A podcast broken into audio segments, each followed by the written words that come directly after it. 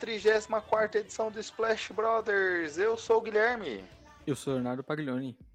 Léo, essa semana, para falarmos do seriado Last Dance, como você prometeu, convidados especialíssimos aqui para participar conosco, né?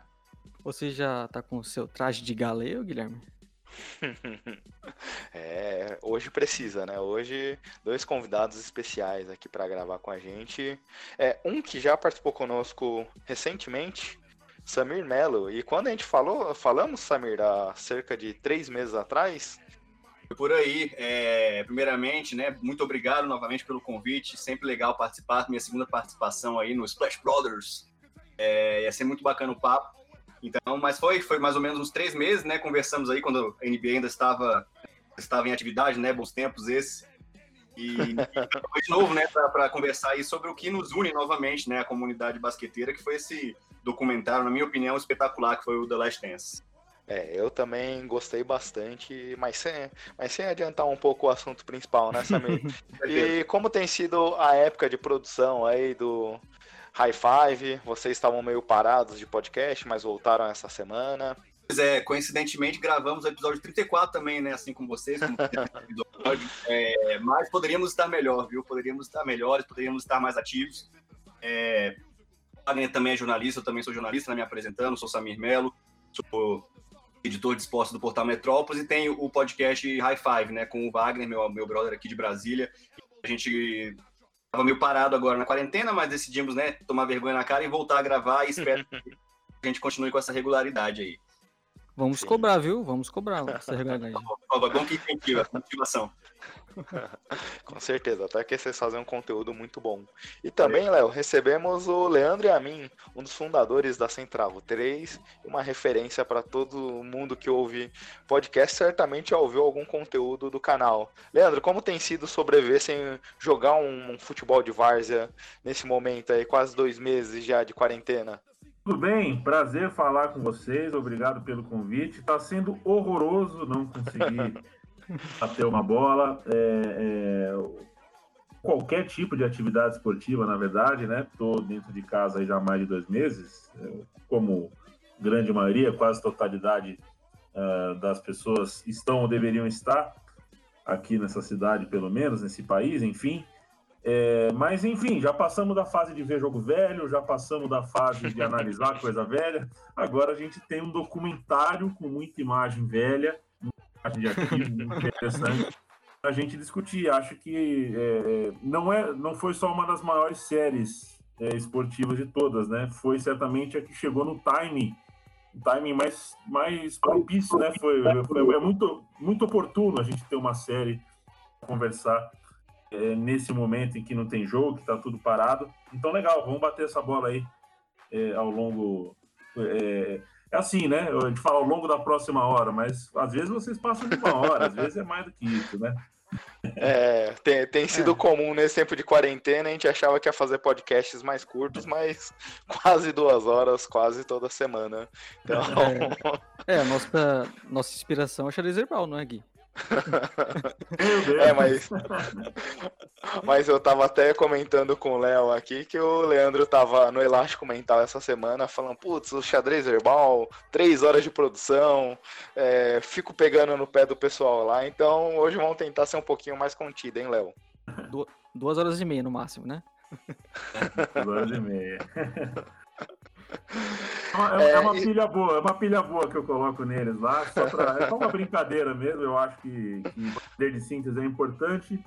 Mas um programa, um programa com o El Xadrez Verbal é, merece, merece que o tempo seja o tempo que fica necessário, tanto que a Central 3, em tempo de normalidade, deixa a sexta-feira, à tarde e à noite, só, só para o xadrez verbal. Se eles quiserem demorar oito horas, eles podem demorar, não tem problema nenhum.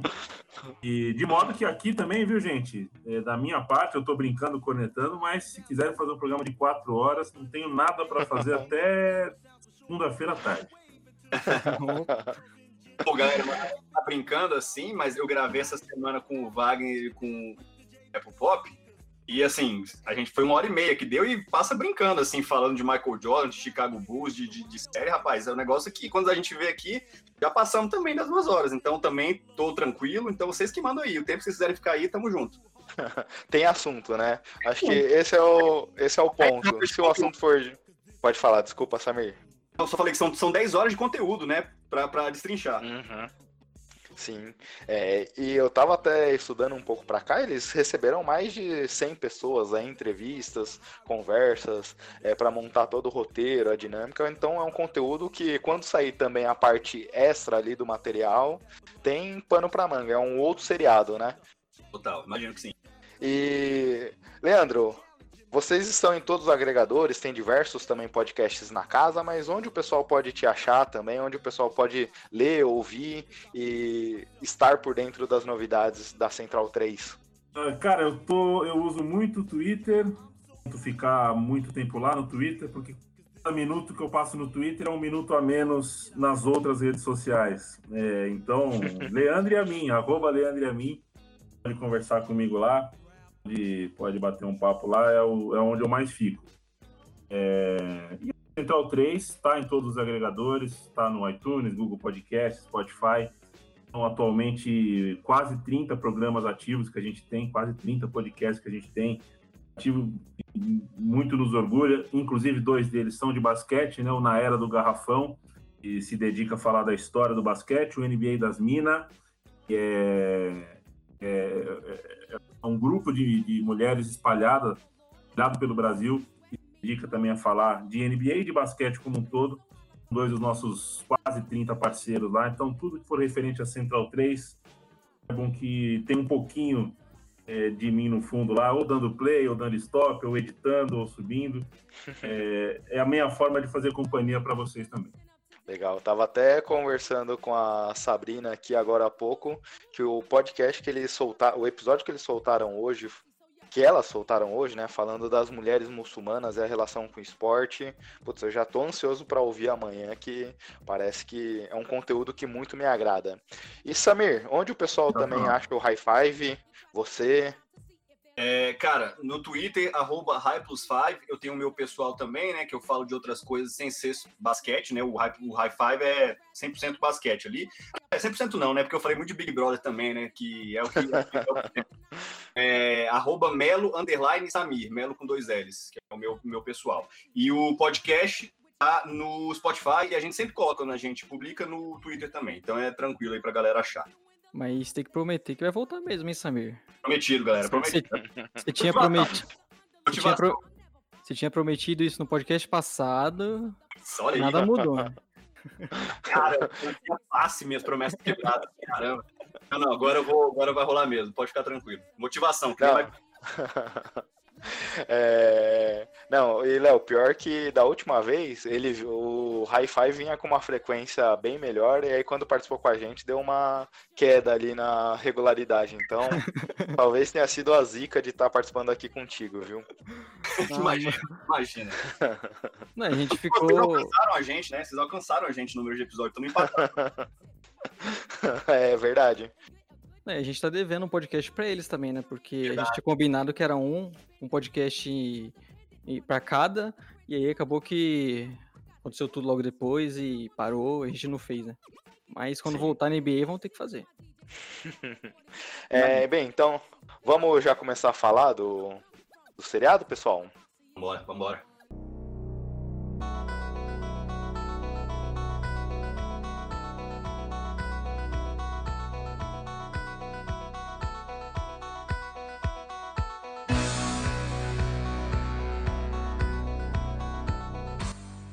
É, bem, ouvintes, para quem não acompanhou a série, então saiba que a partir desse momento a gente pode zoar a experiência de você, né, Yamin? Eu vi você utilizando semana passada esse termo da zoação aí. Não falar em spoiler. Tô, tô roubando aqui pra. pois é, foi o meu o vizinho do estúdio da Central 3 lá. É, a gente estava conversando sobre cinema, ele é um tatuador e ele falava ah, um filme tal, eu não vou falar nada para não zoar, tal. Eu percebi que ele não sabia o que era. Quando eu falei a palavra spoiler, não fez sentido para ele. ele. simplesmente não, não, não, Então é um cara que para ele não tem spoiler. Para ele falar o fim do filme é, chama-se zoar. Bem, então, para não zoar, se vocês não acompanharam a série e se incomodarem com o que a gente vai falar, pausa nesse momento, mas se vocês não ligarem com a nossa zoação a partir desse momento, a gente vai contar um pouco da série com alguns spoilers aí. E aí, acho que nesse primeiro momento, a gente pode trazer também um pouco da visão esportiva, é, de como a de como também esse Bulls, o porquê que é relevante para essa série. E Samir, acho que a gente pode deixar um podcast mais solto, mas te dá também uma introdução.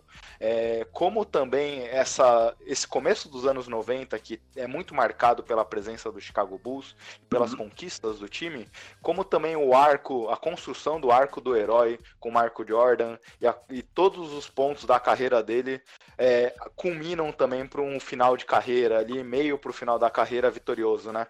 Ah, com certeza, cara. Eu, eu, eu tava conversando isso, assim, sem ser no podcast, assim, com amigos que assistiram e tal, amigos que não são tão ligados no basquete, mas como é, é tão fácil de gestão, assim, a, a, a, história do Michael Jordan, porque, como você falou, é, é uma jornada do herói mesmo, né? O cara jovem que chega numa franquia desacreditada, tem diversas dificuldades ali, Detroit Pistons, uh, Lakers, Phoenix Suns, é, Portland Trail Blazers, e aí vai, vai, vai construindo uma, uma, franquia, ele tem que também meio que lutar contra o próprio gerente geral. É, sai mais ou menos assim, cansado, né? Numa a morte do pai, é, imprensa acusando ele de várias coisas, se aposenta, retorna, ganha mais três títulos, até encerrar né, naquele arremesso fantástico ali do Utah Jazz. Então é uma história de cinema mesmo, assim, é, é facilmente roteirizado, cara. Então é, eu acho que é uma das grandes histórias esportivas, né? Talvez uma das top 3 aí, né, cara? Por causa disso, é uma história muito, muito simétrica, né? Que o Jordan escreveu na, na NBA. E é impressionante, né, como que a história do Jordan, o documentário só comprova mais isso.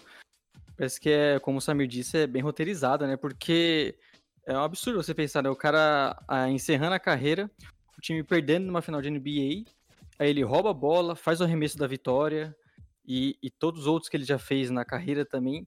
Então, é, a série só confirma um pouco isso, mas realmente você analisando a carreira do Jordan, é, realmente parece muito roteirizada e, e sempre dá tudo certo. Aquele cara que você, você tem a certeza que ele vai conseguir vencer esse jogo e vai ser de uma forma dramática e vai ser épico, né? É, e muito do, da questão do Jordan ser o, ser o que é, ser esse grande jogador, para muitos o maior da NBA, não tem muito a ver com não, não só com o que ele faz dentro de quadra, mas é o que o Léo falou, da capacidade, da imagem que passa dele ser sempre imbatível. É difícil você imaginar, é, principalmente nessa era dourada aí dos anos 90 do esporte, que o Jordan seria abatido em algum momento. Ele está sempre conseguindo dar a volta por cima, superando todos os desafios e terminar o campeonato sendo campeão. E, e é, até questão melhor, né? Isso é, até acho uma besteira um pouco ficar discutindo, mas que ele é o maior por, por conta dessa história, a gente não tem dúvida, né? Sim. E, Leandro, até nesse ponto, como é um cara que não é tão bitolado dentro da NBA, assim, que é um fã mais casual, é, foi acompanhar a carreira do Jordan, foi ver essas imagens desse ser mítico de alguma forma dentro do esporte? É, a, a, a, sua pergunta já me, me ajuda um pouco a explicar. Eu quero deixar primeiro bem claro, né? Eu gosto demais de basquete. Eu acho, para mim, é um esporte mais incrível do que o futebol, que é o, o, meu objeto de estudo na vida, o que eu pratico, que eu mais gosto. Mas eu, eu acho que o meu esporte número, o esporte que eu mais fico magnetizado é o basquete. O que mais me, me deixa é, é, intrigado, que mais me deixa magnetizado no meu basquete. É, só que eu não sou exatamente habilitado para falar das linhas táticas, das profundezas mesmo do, do, do, do jogo, né, do esporte. Não, prefiro ouvir, ouvir muito e falar pouco sobre. Então, acho que eu estou sendo chamado para isso mesmo, né, para dar a visão da pessoa que está nesse lugar. É, e aí faço questão, não quero, não quero falsificar um conhecimento que eu não tenho aqui. É, mas eu tive conhecimento em 94, 95 de como fazer uma cesta de basquete. Eu fiz no quintal da minha casa. Eu e o Ricardo, meu vizinho, a gente fez uma cesta de basquete. A gente era louco por Paulo e Hortência, a gente tinha o Oscar, a gente, né, década de 90 era muito boa para quem gostava de basquete aqui no Brasil. Uhum. E tinha a NBA, né? Falar para um, um moleque de hoje que a gente tinha a NBA, ele ri da nossa cara, né? Porque o que a gente tinha da NBA era, assim, a gente não via mais do que três ou quatro, cinco jogos do Bulls numa temporada regular, né? É, considerando que era, sei lá, um jogo por semana que a gente tinha, mais ou menos isso, em horários que nem sempre eram, eram bons aqui para a gente, para um moleque, né? Para um adolescente assistir. É, então, é, é desde sempre está no tá mais no imaginário. A gente tinha um imaginário, a gente, a gente tinha mais aquela foto na revista que está paralisado, o pôster que eu tinha no meu quarto do Jordan, um pôster imenso que a minha mãe achava muito horrível, porque todo suado, né? Minha mãe estava no quarto e falava, nossa senhora, sinto até o cheiro de vestiário. É, mas acho que desde sempre habitou um imaginário. E quando a gente vê essas imagens vinte e tantos anos depois, a pancada que isso dá justamente nessa, nessa nossa caixinha, que era uma caixinha do imaginário, a gente nunca imaginou que teria acesso a detalhes de vestiário, ele fazendo uma disputa de moedinha no chão, no, no carpete do vestiário, né? Eram todas coisas que, de alguma forma, a gente imaginou. Moleque, a gente é outra pessoa, né? 20 anos depois, a gente tá enxergando, tá vendo uma coisa com cabelo branco, com barba branca, uma coisa que a gente viu quando estava descalço no quintal, imaginando, brincando de ser é, é, é, é, o, o Jordan. Então, acho que, para mim, o, o, o, grande ponto de fascínio para mim da série é, foi esse, foi essa conexão. Eu lembrei muito de brincar no, no, no, no quintal do, da minha casa de, de, infância, a casa onde eu passei os primeiros anos da minha vida, com meu vizinho. E o Michael Jordan era o Michael Jordan. Mas a gente não via mesmo o Michael Jordan como não via os outros. E, de alguma forma, por exemplo, eu torcia para o Seattle Sonics, né? Me recordo da final, do jogo 5 da final, me recordo de torcer contra aquele time. Eu jamais nunca soube que era o Dia dos Pais, o jogo 6, nunca soube que tinha aquela trama. Não me recordo, não me recordava que ele tinha. É, que as circunstâncias da, da, primeira aposentadoria dele tinha sido tão dramática. É, então, todo esse tipo de resgate acaba fazendo com que a gente volte no tempo e reposicione algumas memórias, alguma história. Isso é muito gostoso de fazer, eu pelo menos gosto muito. Ah, é. Esse é o ponto bem interessante, né? Mexe com a nossa nostalgia. É, e co como é importante lembrar, né? Desse começo da carreira pra gente aqui, do Jordan, desse começo não, dessa fase da carreira do Jordan, a NBA começava a entrar aqui no Brasil, então a gente começava a ter os primeiros contatos ali com a liga. Você estava até comentando ontem, né, Samir? No, eu ouvi ontem, aliás, o High Five, como quando você começou a ser torcedor era difícil também, assim como o Leandro comentou, esse acesso aos jogos, às partidas. É, não, hoje a gente é muito mal acostumado, né, cara? A gente tem ali o, o League Pass ali, a gente pode ver o jogo que a gente quiser, quando a gente quiser, quantas vezes a gente quiser tem uma cobertura ali que é 24 horas por dia, 7 dias por semana, né? Vários artigos interessantes, vários podcasts, é, análise em cima de análise, né? Às vezes a gente precisa até selecionar bem o conteúdo que a gente vai consumir, porque senão não dá tempo de fazer mais nada, né? Então é, é, outro, é outra realidade, né? De quando eu era jovem, né? Quando eu era criança, né? Quando eu comecei a assistir, inclusive foi até assistindo a final Bulls e, e Sonics, foi minha primeira experiência com a NBA, com o Michael Jordan, o Chicago Bulls era isso, era um jogo aqui e ali, às vezes eu não conseguia, porque os jogos passavam tarde, né? Eu tinha que, que ir para a escola no dia seguinte, pedir para minha tia, coitada da minha tia, Deus abençoe, ele ela gravava para mim os jogos, ficava até de madrugada. É, e era essa a minha experiência, cara. Aí o que é que eu fui desenvolvendo meu amor pela NBA. É, eu só queria abordar um ponto que o Leandro falou, né? Que essa experiência de, do, do fã casual assistindo The Last Dance, eu acho muito valiosa, eu acho muito legal, cara. Assim, como eu falei, vários amigos meus que também são fãs casuais, conheciam por alto, né? Lógico, sabem quem é Michael Jordan, sabem que ele é um, um dos grandes jogadores da NBA, talvez o maior jogador da NBA. E eles vieram falar comigo empolgados, né, cara? E é, é muito massa porque a gente que é mais bitolar, que a gente que conhece bem a NBA, que acompanha bem a NBA, a gente conhecia várias ali, quase praticamente todas as histórias, né, sobre Michael Jordan, né, as pequenas histórias dentro da história maior, né, a treta com Detroit Pistons, o Scott Pippen é, se recusando a, a, a, entrar em quadra, né? Porque o Phil Jackson desenhou uma jogada ali pro Tony Kukoc. A, da pizza, né? Não é mais o full game, é o pizza game, né? Que várias especulações aí sobre o que que era, por que, que o Michael Jordan estava doente, se ele estava de ressaca, o que era. Então, eles, essas pessoas, elas estão tendo essa experiência pela primeira vez, né? Então, conversar com elas é muito legal, porque a gente sente essa empolgação do, do da primeira experiência, né? Quando você, você nunca vai assistir o, o, o seu filme preferido pela primeira vez novamente, né? Aquela sensação de assistir uma coisa pela primeira vez é, eu acho muito, muito pura, né? Muito bonito. Então, assim, imagino que o Leandro também deve ter conhecido várias histórias pela primeira vez ali, né? Já que ele é um fã mais casual e tal, e assim, ele pode falar mais sobre isso depois, que deve ter sido muito bacana, né? Conhecer essas histórias. Quer, quer comentar, Leandro, como foi e, e é. vendo o desenrolar das, da história? Porque algumas coisas ah, muitas pessoas já sabiam, já imaginavam como é que ia desenrolando, mas você tendo essa, essa construção do storytelling de como o pessoal trouxe pra gente no Last Dance? É, eu, eu, eu, lembro certa vez, a minha namorada da época tinha me trazido da França uma revista francesa, né? Janeiro de 98 inclusive época em que esse Chicago Bulls estava jogando muita bola. É, e na, na revista, no tabelão, tinha um, um, jogo do. aquela lista de jogos do mês tal, e tinha um jogo chamado é, Fiorentina e Udinese. Ela tava brincando comigo de falar, pô, olha esse jogo, como se fosse a revista de hoje, né? Eu tava essa brincadeira normal. Eu matei o placar. Eu falei, esse jogo foi 1x0 para Fiorentina. Gol do Edmundo, foi gol do Edmundo no fim do jogo. Ela ficou perplexa. Ela falou: não é possível que você usa. Em que parte do cérebro você guarda que em 98.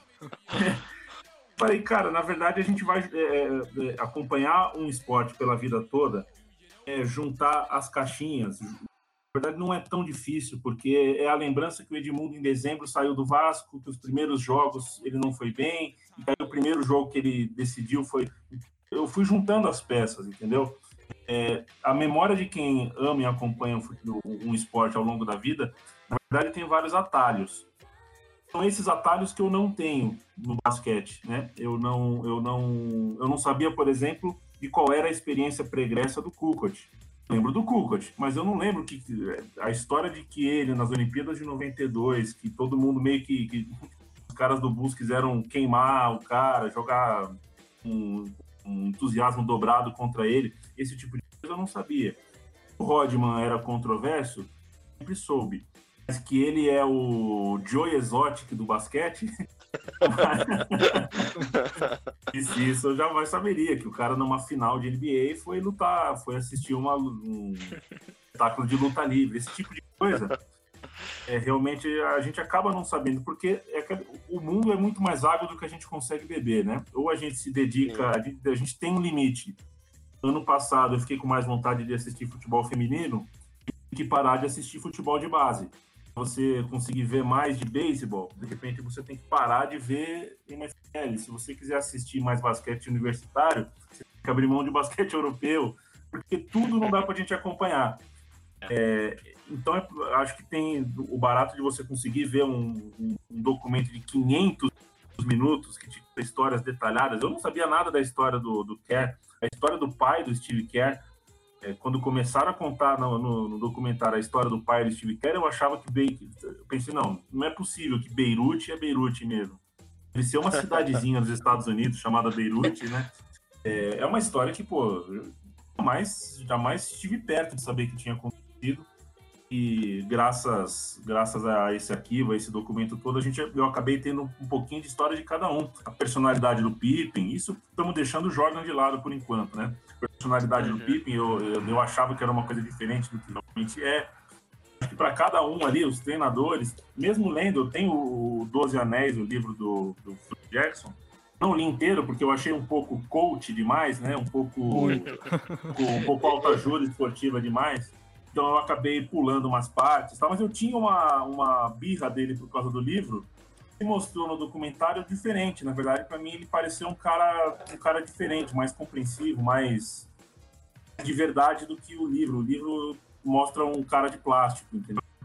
É, então, enfim, várias, acho que cada um conseguiu me entregar uma coisa que passou da superfície que eu tinha. E até é legal nesse ponto, né, que a gente vai também entendendo. É, o Vitor Camargo falou disso recentemente num dos podcasts lá na era da, do Garrafão. E aí não é só o, a questão de dentro de quadra. Muitos times não dão certo, não só pela questão de, de dentro de quadra, de dentro de campo, e tem muito a questão de fora, né? O extra quadra, o extra campo, a questão das personalidades, como elas se relacionam, pesam bastante. E aí, até nesse ponto, Léo, é, é interessante ver por exemplo, como a gente viu o Michael e a personalidade forte e até meio estranha nos mundos de hoje acompanhar aquele tipo de liderança, mas só que por outro lado, como até o Leandro comentou, tinha o Phil Jackson que tinha um papel de coaching, mas só que também conseguia amenizar o ambiente. O próprio Pippen conseguia ser uma é, fazer um papel muito mais doce em relação ao trato com as pessoas e como isso ia balizando o ambiente de dentro do, de quadra, né? É, acabou que, mesmo com grandes personagens de personalidade forte, você conseguiu juntar caras que acabavam se completando ali e que conseguiram formar essa grande história. E é até engraçado a gente comentando é, sobre essas histórias do Jordan, que pra gente é, que acompanha muito basquete, já leu muito sobre o tema, tem muitas coisas que a gente já sabia e que é, é novidade para quem não acompanha tanto.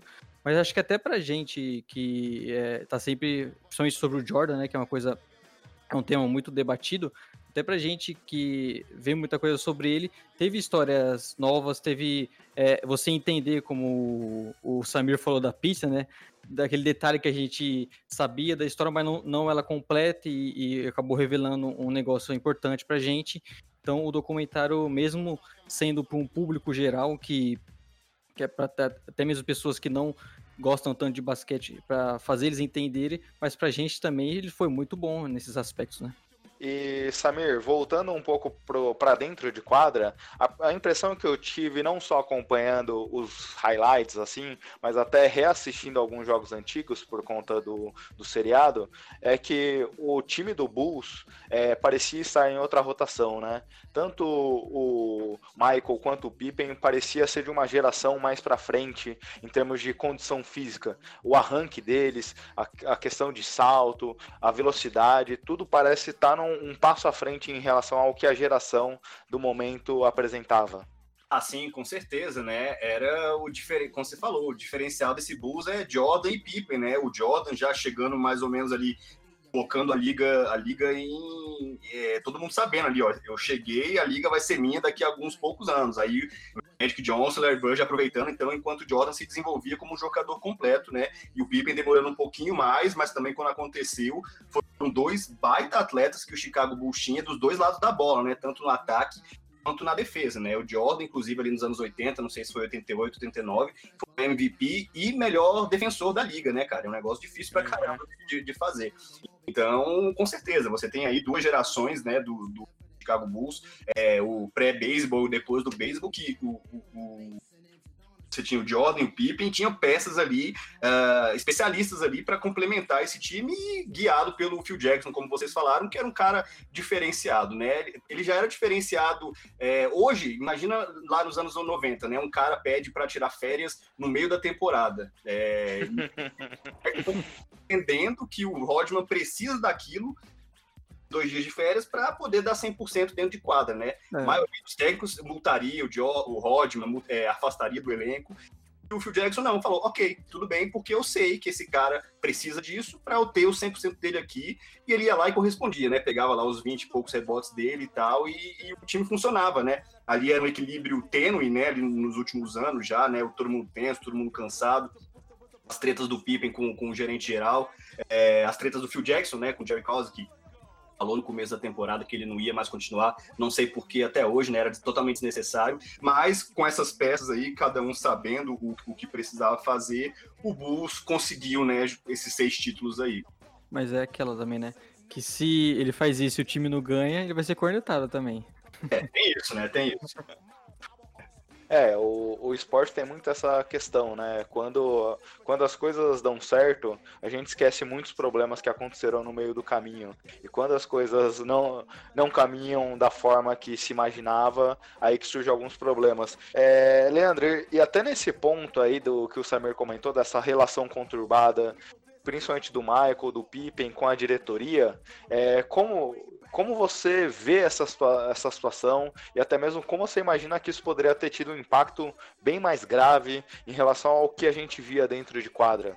É, eu acho que o primeiro ponto a, a, a, a colocar sobre a relação do Jordan é, com os diretores é que não é muito diferente da relação que ele tinha com o jogo, com os companheiros. É, que até o terceiro episódio eu estava um pouco incomodado, porque eu sabia que o Michael Jordan era parte da produção, né? É, é, tinha, ele, ele, ele, tinha alguma participação, não sei exatamente em qual medida, mas ele tinha uma participação no filtro do que, do, que a série estava resolvendo colocar no ar e da linha narrativa da história, né? É, e estava começando, se é que vocês me entendem, estava começando a virar um Ayrton Senna até o terceiro episódio.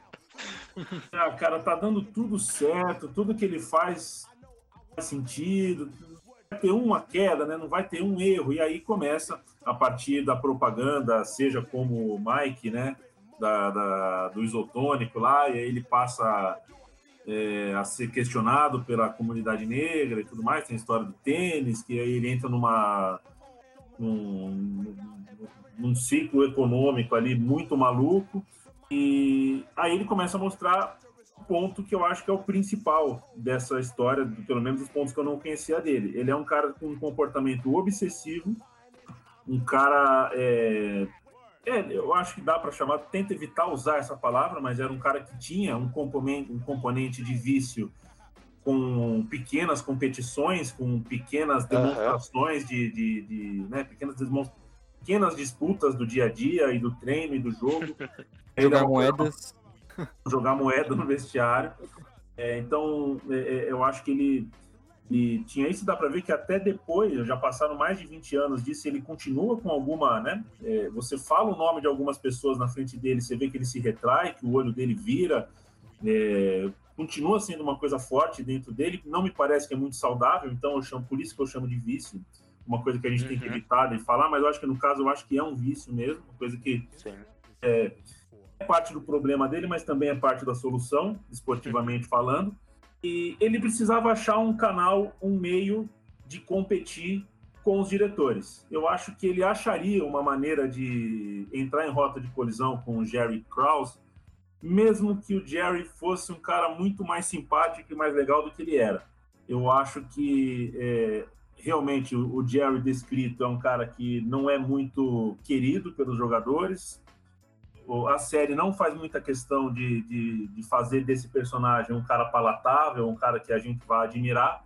Mas acho que mesmo se não fosse, vocês entendem? Eu acho que mesmo se o cara fosse Sim. um boa praça, acho que o Jordan precisava da, da, da, da, da sugestão de conflito ali. Ele precisava ter, achar uma maneira, achar uma sintonia de se contrapor a todas as esferas do clube.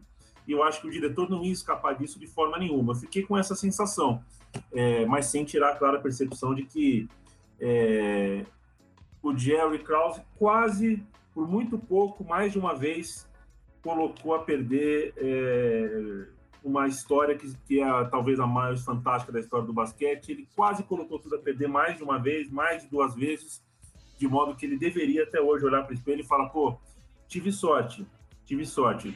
A vida não é só sorte, ele teve o seu talento, teve o seu mérito, mas seria uma vida muito mais difícil para ele se as coisas tivessem acontecido como a lógica mandava. E a lógica mandava que o Bulls não tivesse durado como durou até 98. Né? As coisas pareciam que teriam que ser diferentes pela forma como ele geriu mal algumas coisas de elenco e tudo mais, e o Jordan era um termômetro disso.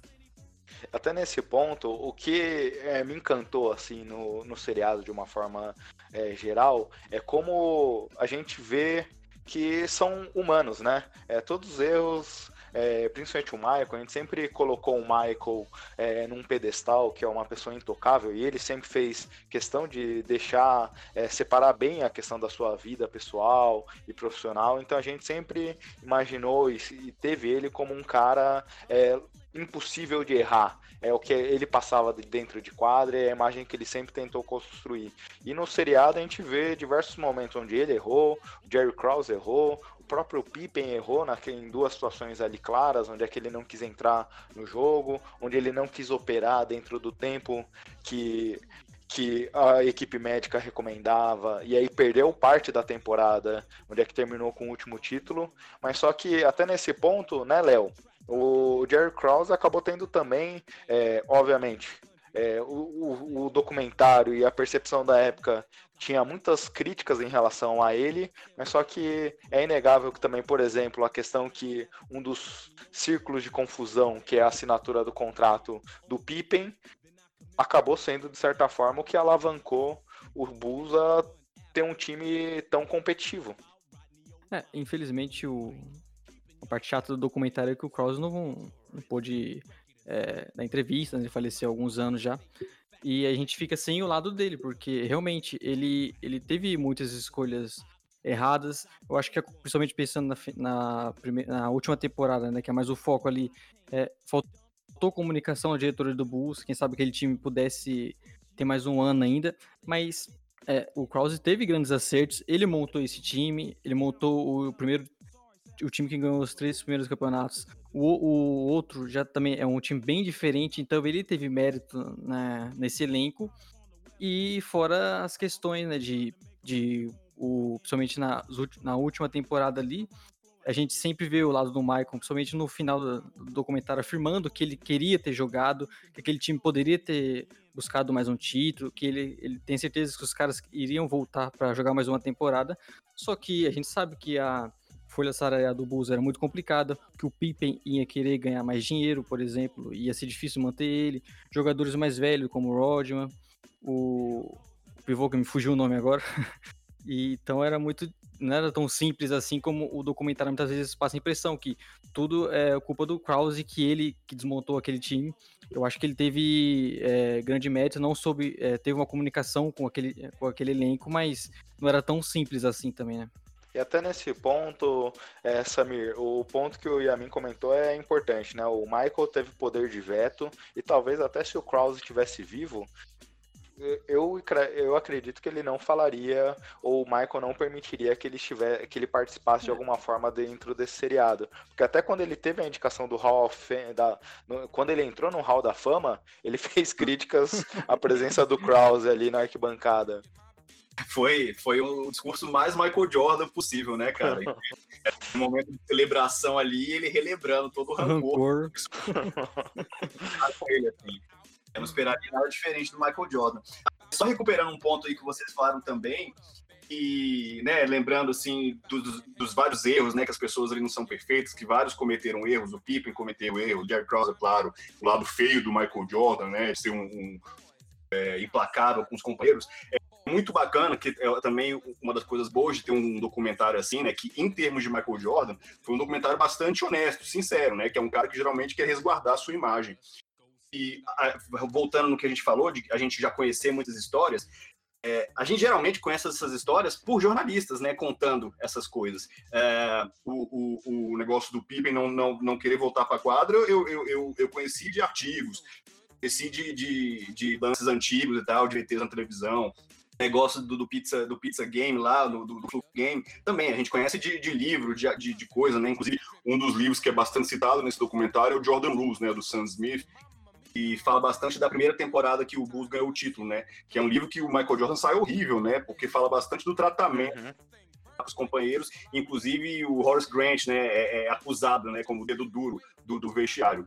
E esse documentário, ele coloca os próprios personagens para você ver, para falar sobre o que aconteceu com eles, diversos ângulos, né, diversas pessoas dando a mesma opinião sobre o mesmo assunto. Então isso que é umas coisas valiosas pra caramba desse esse do documentário. E sobre o Jerry Cross, que você me perguntou, assim, é, com certeza é, a gente viu os dois lados que representados, né, foram representados com justiça. O lado que ele foi um puta GM que montou duas versões campeãs do Bulls é, ao redor do Michael Jordan, né? Tudo bem que você ter o maior jogador de todos os tempos no seu time ajuda bastante, né? Sua margem de erro é, aumenta um pouquinho. É, ele, ele, ele fez um, um negócios ali para o Bulls subir e conseguir é, selecionar o Scottie Pippen, né? O Bulls estava lá atrás e, e, conseguiu selecionar o Scottie Pippen. Ele fez umas trocas, ele trocou o, o grande amigo do Jordan ali na, naquela primeira versão, que era o Charles Oakley, é meio que o guarda-costas do Jordan, pelo Bill Cartwright. O Bill Cartwright foi é, importantíssimo nos primeiros três campeonatos, né? E depois fez várias, uma série, trouxe o Rodman, é, contratou depois o Steve Kerr, que fez parte, né? Então, enfim, ele fez várias coisas boas e também... Phil Jackson, né? Exatamente, trouxe o Phil Jackson, né? Quando o Phil Jackson ali não era um, um grande técnico ali, estava crescendo ali entre comissão técnica do Bulls. mas também teve o lado do, da arrogância, né? Da, da, da prepotência, de, de achar que ele não estava recebendo crédito suficiente e que receber tanto crédito quanto o Phil Jackson, né? Que provavelmente foi o que é, causou, o, causou a, a, a, saída do Phil Jackson, mesmo com o Jordan falando que não jogaria para nenhum outro treinador, e ele, não, tudo bem, se o Jordan quiser sair, sai. Pô, como é que você faz isso com um time que tem Michael Jordan, cara? tipo assim, Pode até ser que os, os, próprios jogadores já cansados, que o Phil Jackson cansado, poderiam falar, não, essa é a nossa última temporada mesmo, e depois dessa acabou. Mas deixa eles falarem, entendeu? Porque senão você vai virar o cara que destruiu, que desmanchou o time do Chicago Bulls do Michael Jordan, que foi mais ou menos o que aconteceu e esse deve ser o legado dele, né? Toda vez que falarem o Jerry Cross falar, ah, ele é o cara que poderia ter mais um ano de Michael Jordan e não quis. Todas as injustiças, né, que isso pode é, é, ter. Acho que esse é o ponto, né? É, e aí até entrando um pouquinho nos personagens, o Jerry Krause é, até mesmo como o documentário retrata algumas reportagens da época, você até comentou bem que às vezes a gente fica sabendo muito por ler artigos, por ver alguma matéria específica. Por exemplo, tem um momento lá que o documentário mostra o time pousando em Utah numa temporada regular, é, e aí todos os jogadores comentando ali que tinha sido o Super Bowl da NFL um pouco antes, comentando de apostas e tudo mais, Michael Jordan, né? É, e aí, quando eles chegam no ginásio, os jornalistas repercutindo que o Jerry Krause mais uma vez afirmou que o Phil Jackson não continuará, independente do que aconteça na próxima temporada. E aí, acho que esse é o ponto que você comentou bem, Samir. É, como ele era uma pessoa que se ressentia dessa questão da falta de crédito. E até o ponto que o Yamin comentou lá atrás, como, por exemplo, o Kukoc parecia ser muito mais uma questão dele falar: eu tô trazendo um cara aqui que pode pode substituir o Michael. Eu parecia que ele sempre estava nessa busca de ter alguém que pudesse, ele que selecionou, ele que escolheu e ele que está fazendo as coisas darem certo. Certeza. Eu acho que eu sinto uma meio, ah, se eu montei um time não, eu posso montar outro, independentemente se eu tiver o Michael Jordan ou não. Né? Eu acho que esse é o erro assim que comentou, porque você tem que valorizar um cara desse quando você tem. Faltou a, a consciência do é, saber, entender ali, né, que se você tiver um especial, um pote de 5, você coloca em quadra, isso faz muita diferença. Né? Eu acho que faltou pro Jerry Cross ter essa consciência mais. Uma coisa que você nem imagina hoje, né? Um, um GM que é, arruma briga com o LeBron James. Esse cara não vai durar, né?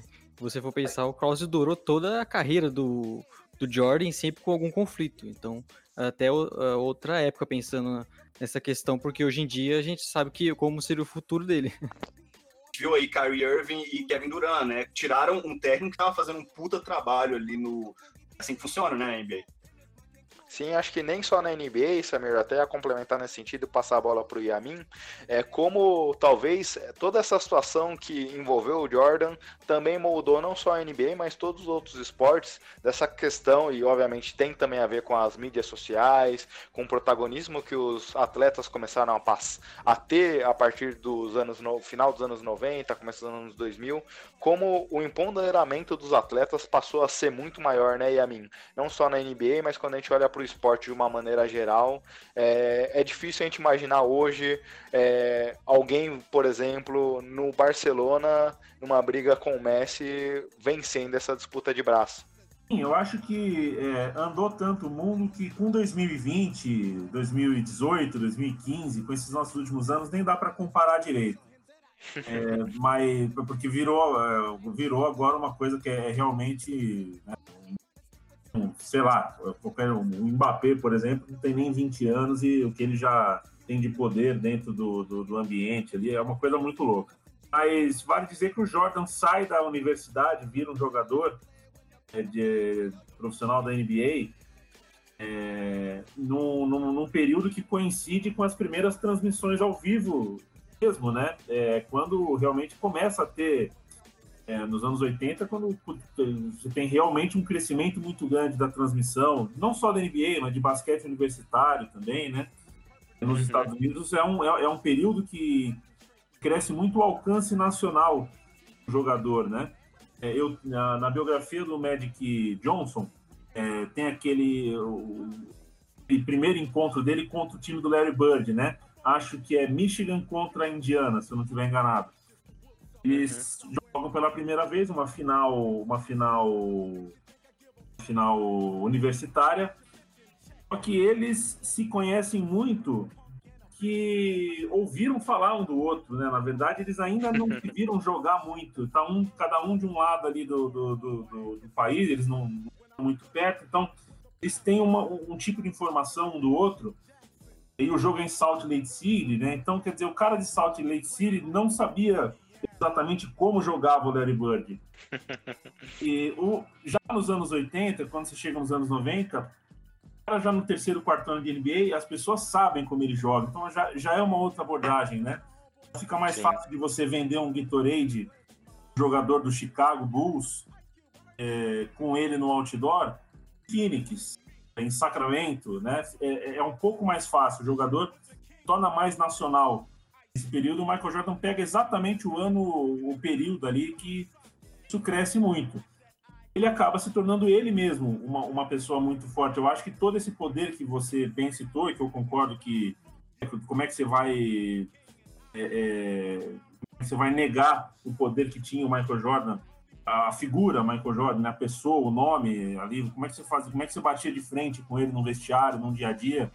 Acho que tem muito a ver com isso. Não aconteceria nada disso se não fosse a entrada do dinheiro, a entrada do conhecimento, né, o conhecimento midiático mais nacional é claro, evidentemente aliado ao quanto ele jogava de basquete, ao craque que ele era, mas acho que ele é um produto do, do tempo dele, inclusive nisso. Os anos 90 é, são, é, é, a década da, da, da, graça dos canais ativos, né, dos os canais especializados em esporte começam a ter uma verba muito grande, começam a pipocar uh, produção ao vivo e tudo mais. Então é evidente que é, é, eu acho que ele é o mais, é o mais é, bem sucedido produto do tempo dele. Uhum. É, e isso corrobora até com a imagem dele, né? Porque ele estava no momento certo ali e era o maior jogador da sua geração. Né, Léo? E aí o documentário mostra muito bem também como o Jordan, um dos primeiros grandes atletas a, a ser é, um, um ídolo mundialmente até, né? Mostra muito bem ele em Barcelona, até mesmo já no final da carreira lá na França, e todo mundo querendo ver o Jordan. Isso a gente é muito comum ver hoje, atletas que estão atrás no mundo todo, mas podemos dizer que o Jordan foi talvez o primeiro grande atleta mundialmente, né? É, tem até um momento do documentário que eles comentam lá que quando é, a NBA no começo dos anos 90 não tinha o alcance de 90 países. Quando o Jordan se aposenta já chegou a mais de 200. Então também corrobora com esse crescimento é, nacional e internacional da marca Jordan e também, consequentemente, da marca é, da NBA. E até entrando um pouco no tema do Jordan, Léo, é, assusta até um pouco a gente olhando com os olhos de hoje como era esse relacionamento do Michael com os seus companheiros ali dentro de cada até dentro de quadra. Até no ponto que a mim comentou lá atrás de como ele buscava essa competitividade e não era só com os adversários era com qualquer situação onde é que ele se ele buscava para se motivar. E isso daí dá até um choque assim né Léo? É, e você vê quão competitivo é o Jordan que é a cena da moeda que a gente brincou, falou aqui já. Ele é, disputando para ver quem consegue jogar a moeda mais próximo à parede, que é uma cena engraçada, mas que no fundo só mostra como ele era até é, maluco, né? Você pensar de ele ser tão competitivo e ele até fica chateado. Você vê claramente ele tá nervoso de perder não, aquilo. Não, é, a regra era essa, que eu fiquei boladão com isso, eu não consegui entender direito qual era a regra. Moeda tem que ficar perto da parede, é isso? É exatamente isso. e aí você vê. A parede ganhava. E aí você vê até ele brincando, ele nervo... chateado. Putz, a moeda do cara escorregou, pô. e... Acabando a pandemia, convido todos vocês a jogar aqui na minha casa.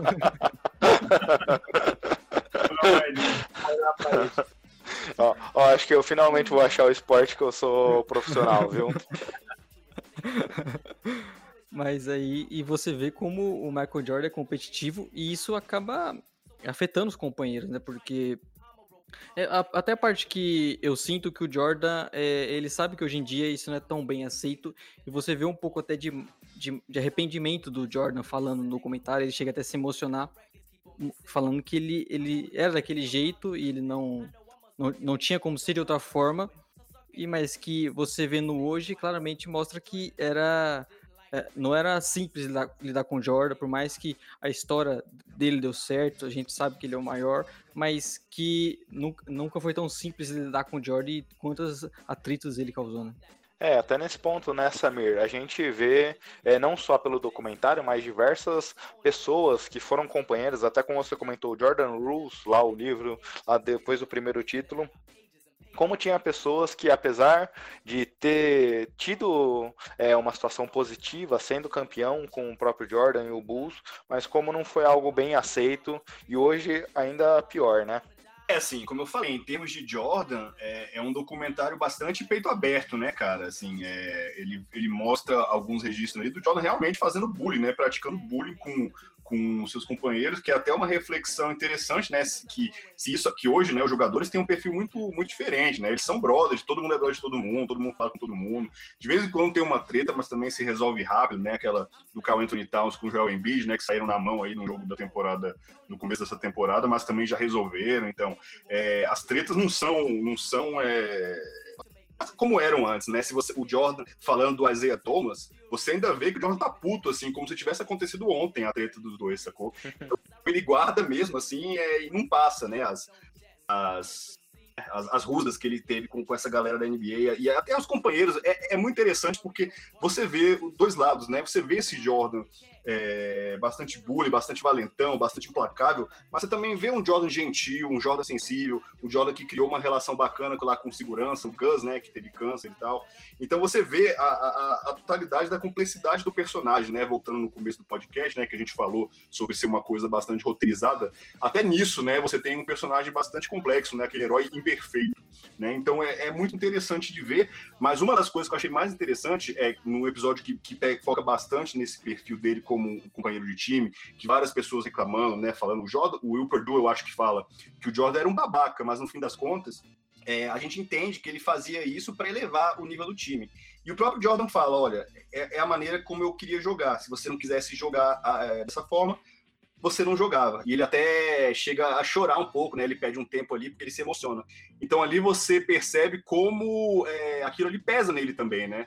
todos esses anos, assim, de ser implacável, de ser durão, de ter essa imagem, né, de um homem de ferro, né, aquele cara que vence tudo e todos, né, e precisa ser duro com, com os companheiros, isso é, é, algo, é algo interessante. Você vê que, mesmo dos altos dos 57 anos que ele tem agora, é, como, como, como ele sente o, o, peso de todos esses anos, né, sendo implacável, queimando as pontes que ele queimou com companheiros, cara. Então, é, é eu acho que foi uma, um retrato bastante uh, fiel, apesar de que às vezes eu achei bastante repetitivo, né, falando como o Jordan é competitivo, como o Jordan é competitivo. Olha, o Jordan, o Jordan fez isso. Parece até aquele Chuck Norris Facts, né, que uma vez o assim, né, que qualquer desafio é, é, é, vencível, né? Então achei interessante esse, esse retrato assim do Jordan bully também, valentão, mas também o lado mais mais humano, né? É, mas hum. nesse ponto, o que me chamou bastante a atenção é que a gente vê esse Jordan mais humano é, com pessoas de fora da quadra. Não, não, ele não tem esse tipo de relação com parceiros dele, com companheiros. Por exemplo, tem até a situação do Steve Kerr, que o Yamin comentou, que também perdeu o pai, assim como o Michael. E aí o Kerr comenta que os dois nunca conversaram sobre isso. E pô, eu imaginava que fosse uma dor comum dos dois, e em alguns momentos você está convivendo com a pessoa por seis meses ao longo do ano, viagens e tudo mais, e o Jordan nunca se colocou como uma pessoa que demonstrasse fraqueza, que se demonstrasse humano até para os companheiros dele. Isso que me surpreendeu bastante. A gente via esse tipo de relacionamento com seguranças ali, mas eram também seguranças pessoais dele, que também eram do ginásio, então um, ponto curioso até do tipo de relação que o Jordan queria ter com o meio da NBA. É, eu só falar um pouco sobre essa história do Kerr, que eu achei para mim foi um dos momentos mais interessantes assim do documentário, né? Que eles mostram essa história do Kerr para falar que apesar do Jordan viver em um outro mundo pelo nível de fama que ele que ele tinha, ele tinha no vestiário um cara que tinha uma tragédia na vida dele muito semelhante ao que o Jordan passou. Uhum mesmo que eles tinham esse ponto de encontro, né, eles nunca falaram sobre isso, assim, para mostrar Sim. a tragédia, né, que é, é você chegar a esse nível de fama, né, tem todas as glórias, tem financeiramente é fantástico, mas você também tem a tragédia de não poder se conectar com pessoas, né? Esse aspecto humano, o Jordan falhou em muitos momentos, e eu acho que, que nesse, momento, nesse momento, quando ele fala no presente, que ele chora, que ele pede um tempo, falando da personalidade dele, eu acho que ele sente também, né? Que apesar dele ter ganhado muita coisa, ele também deixou de ganhar ali conexões sinceras com caras que poderiam é, entender um pouco do que, do que é ser Michael Jordan, né? E esse, esse ponto deles não terem conversado sobre a morte dos pais é, é bastante triste, né? Bastante é, significativo, né? Do que, do que era ser Michael Jordan. Tem um Sim. outro ponto também, viu, Samir? É, é, eu acho que corrobora com, com isso que você falou, que eu concordo totalmente, é, é a própria reação dele de abandonar carreira depois de tudo que acontece com o pai. É, e aí eu tô, vou tomar cuidado de falar sem que nem de perto pareça que eu tô diminuindo uh, a legitimidade de alguém uh, abandonar uma profissão, abandonar uma carreira diante de uma dor tão grande de ter um pai desaparecido, né? É, não, não é isso que eu quero que eu quero frisar, mas é que contrasta com a obsessão que ele tinha pelo jogo, né? É, quando você tem uma obsessão, a tendência é que você define antes de, de, de largar a sua obsessão, o objeto da sua obsessão. É, e quando você tem obsessão pelo esporte, como ele tinha, pelo jogo, pela competitividade, e ele é, abandona aquilo aparentemente com tanta convicção, hum. eu, só consigo, eu só consigo acreditar que tinha. A, a casca ali era muito dura, o cara competitivo, o cara obcecado, o cara que vivia o jogo de uma maneira muito brutal, mas que era muito frágil também do outro lado, né? Tava com uma fragilidade ali que de repente uhum. bastava. É claro, é, o trauma foi muito grande, perdeu o pai naquelas circunstâncias. Mas, na verdade, ele já estava cansado, fragilizado com a rotina, eu imagino, com todo, com, com todo o pacote, né? Esse pacote midiático que você está falando tão bem sobre o que é ser a grande estrela das grandes estrelas do esporte e tal. É, eu acho que foi um sopro, né? É, ele tá realmente sereno quando ele anuncia que vai parar de jogar basquete. Uhum. É, e eu acho que isso contrasta muito com a obsessão. Geralmente o cara que é obcecado, é, ele, ele esgarça, ele esgarça a corda, ele não larga, sabe? Ele vai até o fim, ele, ele não percebe os sinais, né? E vai, vai até as últimas consequências. Não foi isso que ele fez.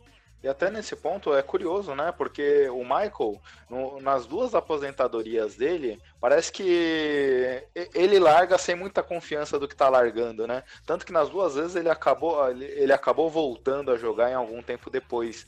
Então, acho que esse é o ponto que o Yamin comentou, é importante. Assim como 97, é, quando ele, ele se aposenta, existe muito a discussão de que, ah, não, putz, o, o Jerry Krause meio que expulsou o Michael. Gente, o Michael é, era um cara gigantesco. É, eu, eu, eu, não acredito nessa história. Então, como às vezes até a questão de se cansar ali daquela rotina, daquele esporte, é, era algo que pesava também na vida do Michael Jordan, né, Léo?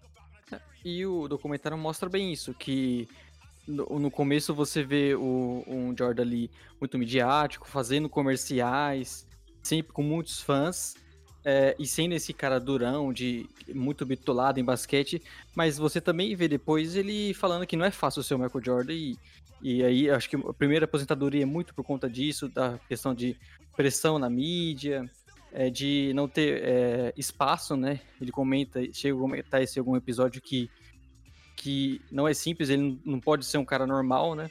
E eu acho que o documentário conseguiu mostrar muito bem isso de como o Jordan estava cansado. Tanto é que no final do documentário, o Jordan falando que ele ficou decepcionado porque ele queria tentar de novo ser campeão, mesmo que ele não, eles não conseguissem. Me surpreendeu porque a narrativa até ali parecia que era, era tava tudo se encaixando, que o Jordan estava é, exausto, que ele não aguentava mais aquilo, ele queria parar. E até nesse ponto é, é, curioso, né? Porque o próprio documentário vai dando esses sinais, né, Leo? Porque em alguns momentos fala como ele já tá cansado, é, ele, ele sempre retoma alguns aspectos ali de que, putz, já não aguenta mais a mídia, o próprio comportamento dele, mostrando, por exemplo, algum momento antes, não, não lembro se era desse último ano, mas ele no hotel sozinho. Então, todos esses é, aspectos. Sim vai construindo como ele já está meio cansado daquela rotina, daquela dificuldade de estar preso naque, naquela, na, naquela dinâmica de atuação. E isso mostra um pouco, talvez, é, como nem ele sabe muito bem ao certo é, se fez sentido parar ou não naquele é. momento. Eu acho que é exatamente isso. Eu fiquei com essa impressão que ele estava cansado disso tudo, mas ele ainda é aquele cara competitivo que queria ganhar, que não queria simplesmente é, ter esse arremesso que ficou pistola, né? O último arremesso da carreira de um cara desse nível. E, e ganhou e pronto. Não, ele queria ir pro ano, ano que vem defender esse título. Só que aí, como não estava muito bom, não, não, não poderia manter aquele time no Bulls, ele resolveu sair, né? Mas dava a impressão que era um cara que estava muito cansado, mas ele ainda queria ter essa competitividade. E aí acho que esse ponto, Samir, por exemplo, a gente viu recentemente com o Kevin Durant, é, quando ele foi pro Golden State Warriors, a, a questão dele criar perfis fakes no Twitter para ficar criticando quem falasse mal dele. O Jordan parece ter um pouco de falta de segurança nesse sentido também, né? É porque a necessidade dele se provar, dele criar esses inimigos falsos. É, tem até um momento lá que ele diz que é, tinha. Inventa, que, né? É, que um cara criticou ele, mas na verdade ele inventou aquilo. Então, como ele tem essa necessidade de criar coisas para se provar, né? É, não, com certeza. É uma das características principais dele como jogador de basquete, né? Provavelmente como pessoa também. Acho que o Leandro já falou sobre isso. E eu acho que é um cara que, que é isso. Eu acho que ele era um jogador tão diferenciado, tão acima da competição, que ele precisava criar desafios para ele mesmo. Então ele inventava coisas, né? O, o pobre coitado do Bradford Smith, né? O jogador do Washington Bullets na época, é... não falou nada para ele, né? Fez um jogo bom. Aí para se motivar a jogar um jogo de temporada regular ali de fevereiro, janeiro, sei lá quando foi esse jogo, inventou, inventou que o LaBradford Smith foi desrespeitoso com ele e isso ele não ia deixar acontecer, né? Então ele foi lá para se motivar para esse segundo jogo, né? Porque para azar do Washington Bullets foi é, na noite é, seguinte, né? É, ele foi lá e, e, marcou a quantidade de pontos que o Labrador Smith marcou no primeiro tempo do jogo, né? Você vê a, a, a mente da pessoa, como é como funciona. Chega até a ser engraçado. É, e eu, eu, acho que é isso, cara. É, eu acho que ele se garantia dentro de quadra.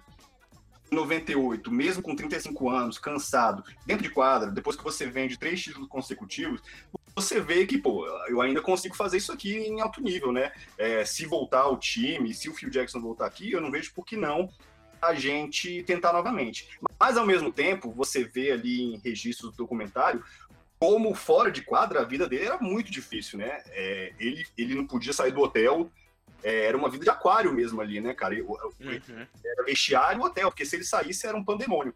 E eu acho que ele estava vivendo essa vida quase há 10 anos, né, cara? Desde que ele começou a ficar realmente muito, muito famoso. E eu acho que isso deve cansar, né? Apesar de você ser um puta jogador, de você se divertir jogando basquete, de você ser é, inequivocadamente o melhor jogador, é, fora de quadro, isso deve pesar, viver essa rotina, né? Você não pode sair, você não pode é, ser livre, né? Basicamente. Então eu acho que ele, ele tava, apesar dele dizer que gostaria de tentar, eu acho que as ações dele mostram que ele estava precisando de um tempo. Precisou também ali em 93 e foi jogar beisebol. Tem uma cena no carro, né, na, no ano de 98, ele falando como ele pretendia se aposentar, ele não queria fazer igual o Patrick Ewing, que falou que só, só sairia da NBA sendo arrastado, e ele falando ali pra câmera que ele não já estava bem cansado e isso é, ele acabou contradizendo depois. Ah, é, é, observação rápida. Eu ouvi certa vez numa entrevista é, um, um ex-jogador de futebol é, dizer. Eu questiono isso, mas acho que vale como material de, de apoio aí. Cara, é, os jogadores que jogam melhor, os melhores atletas, são os que têm mais uh, uh, dificuldade. Os que param mais cedo, geralmente, porque. Ou pelo menos que pensam em parar mais cedo, geralmente.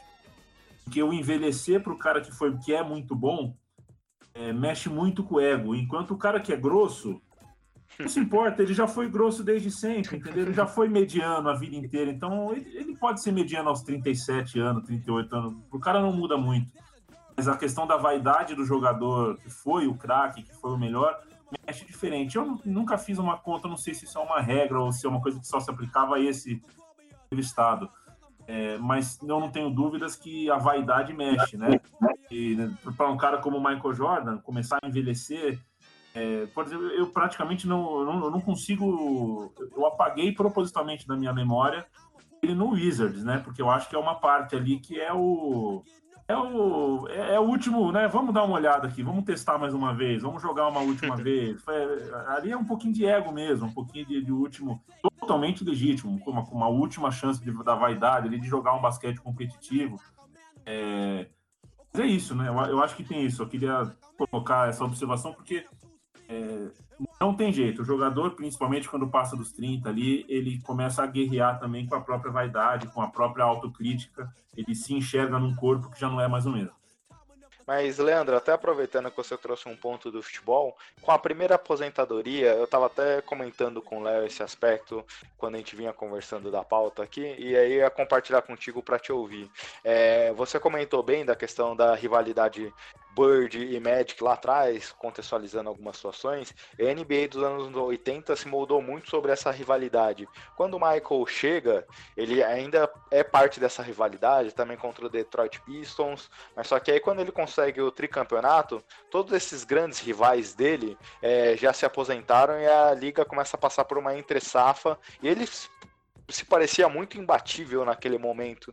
É, e aí, fazendo a relação com o, esporte, com o futebol, muita gente comenta que o Messi e o Cristiano Ronaldo se ajudaram, cresceram juntos porque existia essa competitividade. Até que ponto você acha que faltou um cara, um, um Mad que ainda está disputando em alto nível, um Bird, para fazer frente com o Michael? Você acha que se tivesse essa pessoa, ele seguiria jogando, talvez? Olha, uma ótima pergunta, viu? É, eu é, para pensar, eu acredito que seria do jeito que ele se mostrou, né? Do jeito que agora, pós-documentário, a gente vê como é que ele se comportava, né? Do que, que, do que, que a persona esportiva, competitiva dele se alimentava, é, ter um, um, um antagonista é, que ele reconhecesse da, da mesma altura seria muito importante. Seria o arroz e o feijão do prato dele para ele continuar é, se testando e jogando em alto nível. Eu acho que sim, faria, faria, muito embora o que a gente percebeu é que ele ele ele a tendência dele é de menosprezar, menosprezar entre aspas, quase todos os adversários que ele teve, né? Ele olha o ele olha o, o, o craque do, do Portland, era o, era Drexler. O, o Drexler. É, olha, ele olha o Drexler, dá risada. Olha o Gary Payton, dá risada. Então, ele meio que não respeitava quase nenhum adversário. Qual, qual adversário ele conseguiria respeitar? Aí a gente chega, né? É um ou outro. Realmente seria um cara do nível do Magic Johnson, tal, um cara que nasce todo o tempo. Mas o meu palpite é que sim. Se, se ele tivesse, se ele enxergasse numa outra pessoa, aquela NBA, é, um, um, contentor do mesmo tamanho que ele, eu acho que seria um. A gente teria visto um pouquinho mais do Michael Jordan. Assim. É, até nesse sentido, até passando a bola para o Samir, quando, na, quando levanta a questão do Drexler, que era um cara que fazia as coisas parecidas com o Michael Jordan, aí ele faz o dele, né? Ele Não. ficou ofendido, né? Não, é nem que falaram que era melhor, falaram que era do mesmo nível, ele ficou ofendidíssimo. né, Samir? Essa pergunta aí, ela foi respondida algumas vezes durante a carreira do Jordan, né? A do Clyde Drexler, né? quando compararam o Clyde Drexler com, com o Jordan, ele usou isso como motivação quando o Charles Barkley e o Camalone roubam, entre aspas, né, MVPs, ele, ele, também fala sobre isso, né? E ele fala de uma forma assim, falando, não, tudo bem, o cara merece, mas eu levei como desrespeito. Eu levei como desrespeito. Quando o Detroit Pistons tá, metia porrada naquele time do Bulls, ele usou isso também como motivação, né? Então, acho que respondendo a pergunta também, eu acho que com certeza seria uma carreira totalmente diferente. Se o Blazers, é, foi o último time, né, dos três, é, foi Lakers, Phoenix Suns e Blazers, não foi isso? Foi, é, acho que Blazers antes, não foi? Depois é, Suns. Ah, eu acho, é, eu acho que o Suns foi o último. É, se, por exemplo, Suns ou Blazers roubam um título ali do, do, Jordan, eu acho que ele não iria, talvez, jogar beisebol, né? Se o, o Bulls perde para o Indiana Pacers, né? Como chegou perto de perder ali em 98, eu acho que com certeza o Jordan jogaria mais um ano. Assim, com certeza não vou dizer, né? Mas é, pelo que a gente conhece dele, eu acho que com certeza ele Falei com certeza de novo, deve ser o inconsciente. é, eu acho que o que a gente conhece do Jordan dá para dizer com algum grau de certeza que a carreira dele iria estender mais um pouquinho para recuperar esse, esse respeito, né? O que seria na cabeça dele, né? Porque se um MVP faz na mentalidade de Jordan, que fez, imagina perder um título, ser eliminado, né? Como o Orlando Magic eliminou, né, o, o, o Jordan e o Bulls ali quando ele voltou do beisebol, né? Não estava pronto. E o, é até um dos pontos interessantes do documentário, né? O Tim Grover, né, que era o personal, ele foi, foi conversar com o Jordan depois do, da série contra o Orlando Magic e, e ele conta, ó, geralmente depois de uma derrota dessa, depois de uma temporada, os caras tiram duas semanas, três semanas, um mês para as férias, né? Eu fui conversar com o Jordan e ele falou, não, te vejo amanhã. Eu, ele tinha acabado de perder, tava puto e queria voltar ao trabalho, né? O Tim Grover até é tão comovente, né? O comprometimento do Jordan que o Tim Grover quase chora também, né? Pra falando dessa história. é... Mas, mas, mas até curioso nesse sentido, que, e até voltando um ponto que a mim comentou lá atrás, como a curadoria do Jordan sobre o, o, o seriado é, mostra alguns pontos ali que, é, pelo menos a mim, incomodou um pouco. Que nem nessa situação, é, foi, foi falado pelo menos umas 5, 6 vezes que, ó, o Magic ganhou do Bulls, mas só que o Jordan não tava com cor, não tava com físico voltado para basquete, hein? Ele tava com o corpo formado para beisebol. Ó, então ele não tava com o corpo preparado para basquete. Ó, ele vai voltar a treinar amanhã porque ele quer já ficar com o corpo preparado para basquete. Então, como alguns momentos ali parece que é também é, o que a mim comentou entre o primeiro e o terceiro episódio, um pouco de relações públicas em relação ao Jordan. Né? Tem alguns momentos ali que isso fica muito claro. É, o documentário, ele. É, a história do Bulls, né? Ele até ajuda isso, porque aí você vê ele falando como que ele não estava preparado para estar jogando naquele momento. E aí ele se focou desde o do dia seguinte, e aí o time voltou sendo, bat, conseguindo aquele recorde que o Warriors bateu dois, dois, três anos atrás. E como foi um time espetacular. Mas é realmente, né? A série, ela o, mostra que o Jordan se incomoda muito, porque mesmo tendo ganhado os outros títulos, é, perder pro Jordan, mesmo com sendo um, multicampeão, ainda incomoda bastante e ele quis frisar, quis frisar isso na, no documentário. Bem, acho que uh, tem mais algum ponto assim que vocês acham que a gente precisaria passar do documentário em si? O que eu, como último ponto, acho que a gente poderia falar também um pouco dos, do que a gente achou de prós e contras, mas ou, ou, ou ainda tem algum ponto aqui para a gente navegar que vocês queiram abordar? Do documentário? Eu só, eu só tenho um ponto para dizer aqui: cinco entregadores de pizza não existem. Esse é um ponto legal. Esse é um ponto legal, e a mim que acho que vai até nessa situação que a gente falou, que, pô, eu duvido que quem pediu a pizza pediu com o Michael Jordan, né? Então, é, chegar cinco então. entregadores lá, ô, oh, deixa eu olhar o quarto aí, de, deixa eu ver. Então, é, é, um pouco dessa impressão de que é, o pessoal tá sempre defendendo o Jordan. O, o, Samir comentou lá que existia um boato, ah, não, será que o Jordan é, tava com ressaca, alguma coisa? Não, então, precisamos reforçar que aquele comeu alguma coisa que não fez bem. então é engraçado algum, algumas dessas situações, né? E humaniza o Jordan também, né? Que comeu a pizza sozinho. É, tem os memes, né? Falando, por exemplo, se você algum dia quer se sentir como o Michael Jordan, lembre-se desse momento. Né? Um ponto de convergência entre o Jordan e um ser humano comum. Mas acho que para fechar também esse ponto, é, é, é um cara até nessa situação a gente vê como a grandeza do Michael como atleta, né? Porque, putz, naquela situação, é, jogando daquele jeito, o cara conseguir ter o impacto que teve é, é, é, é assustador, de certa forma. É, não, é, eu ia falar isso, assim, que antes era o full game, né? Mas eu acho que ficou ainda mais impressionante uma intoxicação alimentar. Porque assim, eu já fui trabalhar gripado, eu já fui para academia gripado, mas quando eu tô, às vezes que eu tive intoxicação alimentar, não conseguia fazer porra nenhuma, cara. Imagina meter 35 pontos, né? Foi, foi 35, 38, num, num jogo de playoff é, altamente competitivo, né? Então é, é, brincadeira isso aí, né? É aquilo que você falou, a jornada do herói, né?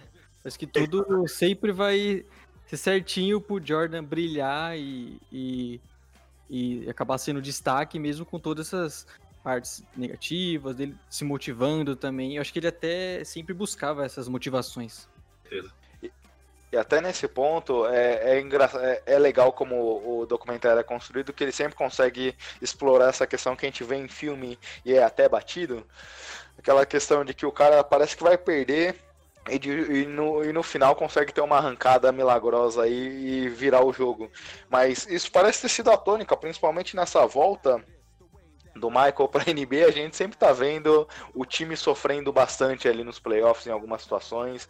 Teve a série com o Indiana Pacers que foi bem complicada também, a primeira final com o Jazz, a segunda final com o Jazz. Essas situações é, enriquecem muito o, a capacidade e os títulos do Michael. A segunda série com o Jazz principalmente mostra, né?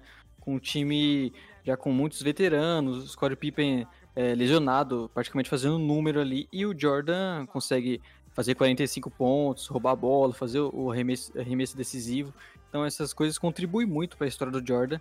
Você até falou aqui, né, que nos filmes acontece muito isso de você achar que o cara vai perder e ele acaba dando um, vencendo. Com o Jordan é o contrário, né? Você sempre acha que ele vai ganhar e ele realmente ganha. sempre acha que vai ter uma virada e ele realmente consegue.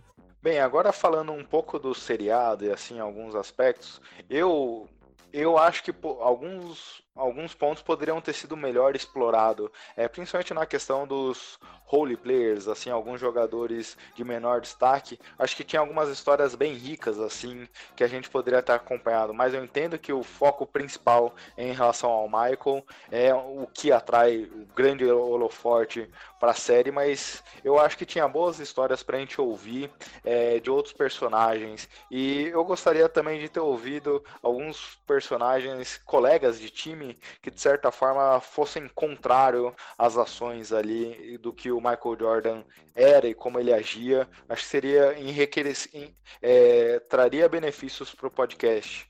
É, não sei se vocês Sério? concordam comigo. Foi podcast. Oh, desculpa, para o seriado.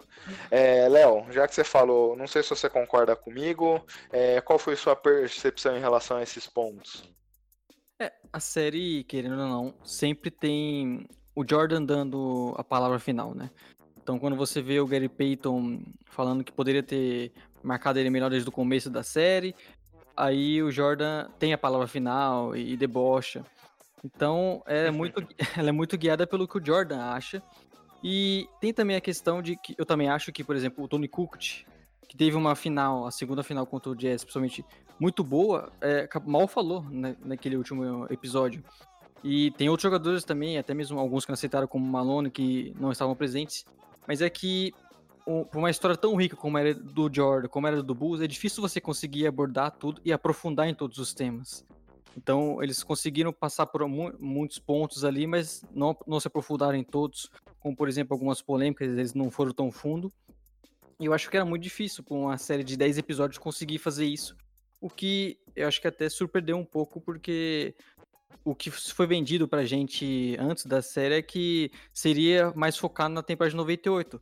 Só que quando um cara igual o Jordan, que dificilmente dá entrevistas, fala com a imprensa, topa fazer uma série, você não vai ficar falando só de 98, você vai querer é, falar da carreira dele como um todo e abordar aquele bus daqueles anos maravilhosos, né? Então, eu acho que a, a série se propôs a a pegar umas, umas, um, esses anos de, do Jordan no Bulls e acabou que não dá para você pegar todos, todos os, os caras que, que teriam histórias legais para contar, poderia até ser contra o Jordan. Samir, quer fazer algum comentário nesse aspecto do que eu trouxe? É, posso fazer, assim, é, algumas críticas que eu tenho, né? Talvez você não precisasse ser um documentário de 10 horas, assim, você poderia cortar algumas participações que eu acho que não contribuíram tanto, assim, tipo a do BJ Armstrong, ah, falando sobre a série do Charles, mas não é uma coisa que eu acho que faria grande diferença. Eu acho que, por exemplo, o diretor, ele, ele participou de vários podcasts, né, falando que é, o, como eles adiantaram a exibição do, do, do seriado, eles foram terminando, né, o, episódio conforme eles iam passando, né? Então, por exemplo, os episódios 9 e 10 eles terminaram pouquíssimo antes de deles é, serem, serem disponíveis para serem exibidos. E eu acho que às vezes eles passam realmente corrido por algumas coisas, né? Então, mas nada também que tenha atrapalhado muito também a minha, a minha apreciação né, do The Last Dance. Eu acho que personagens principais que tinham que estar lá estavam, né? Uma pena não ter conseguido o Karl Malone, o Brian Russell, né? Que foi uma das principais vítimas dele ali no, no final da história né, caras que não queriam participar. Mas, no geral, assim, não tenho muito do que reclamar nessas questões, não, de participação e tal. Talvez é, a esposa do Jordan, né, que aparece ali só uma vez quando ele está se, se aposentando pela primeira vez, a Juanita Jordan, é, que parece que teve um divórcio não muito amigável. É, essa parte da vida do Jordan como pai É, como um homem de família não aparece tanto, né? Poderiam explorar um pouquinho mais, acho que talvez teria coisas interessantes. Eles devem ter vetado isso também. Os filhos dele aparecem como adultos já, bem pouquinho, né? Mas isso que eu tenho a dizer, mas nada também que eu acho que atrapalhou a, a, o objetivo, né? O, o comentário.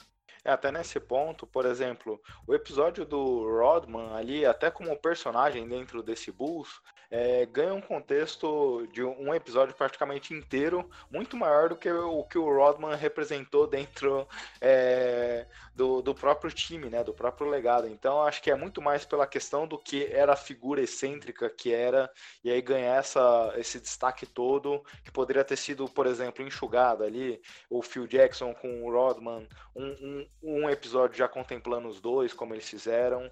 É, acho que poderia ter até tido abordado alguns outros pontos né, nesse sentido, mas concordo contigo. Nada que doesse aos olhos, nada que fosse episódios cansativos, muito pelo contrário, né?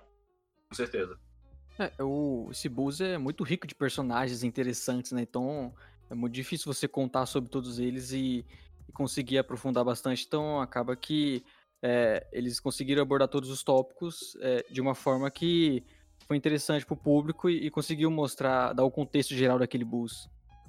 E, e a mim, você gostou dessa questão da linha temporal que foi abordada, ia, voltava a cada episódio, mostrando algum, algum momento antes da carreira e voltando para a temporada é, com foco do episódio?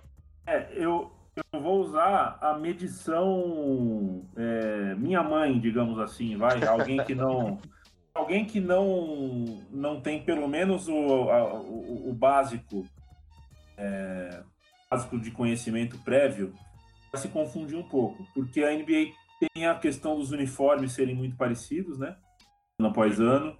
Então você não consegue distinguir muito bem por, por imagem o que é um ano, o que é outro consegue saber que o Rodman com o cabelo pintado ali significa mais para cá e não para lá. Você consegue, você vai marcando uma coisa ou outra ali do, do imagético, mas confunde um pouco.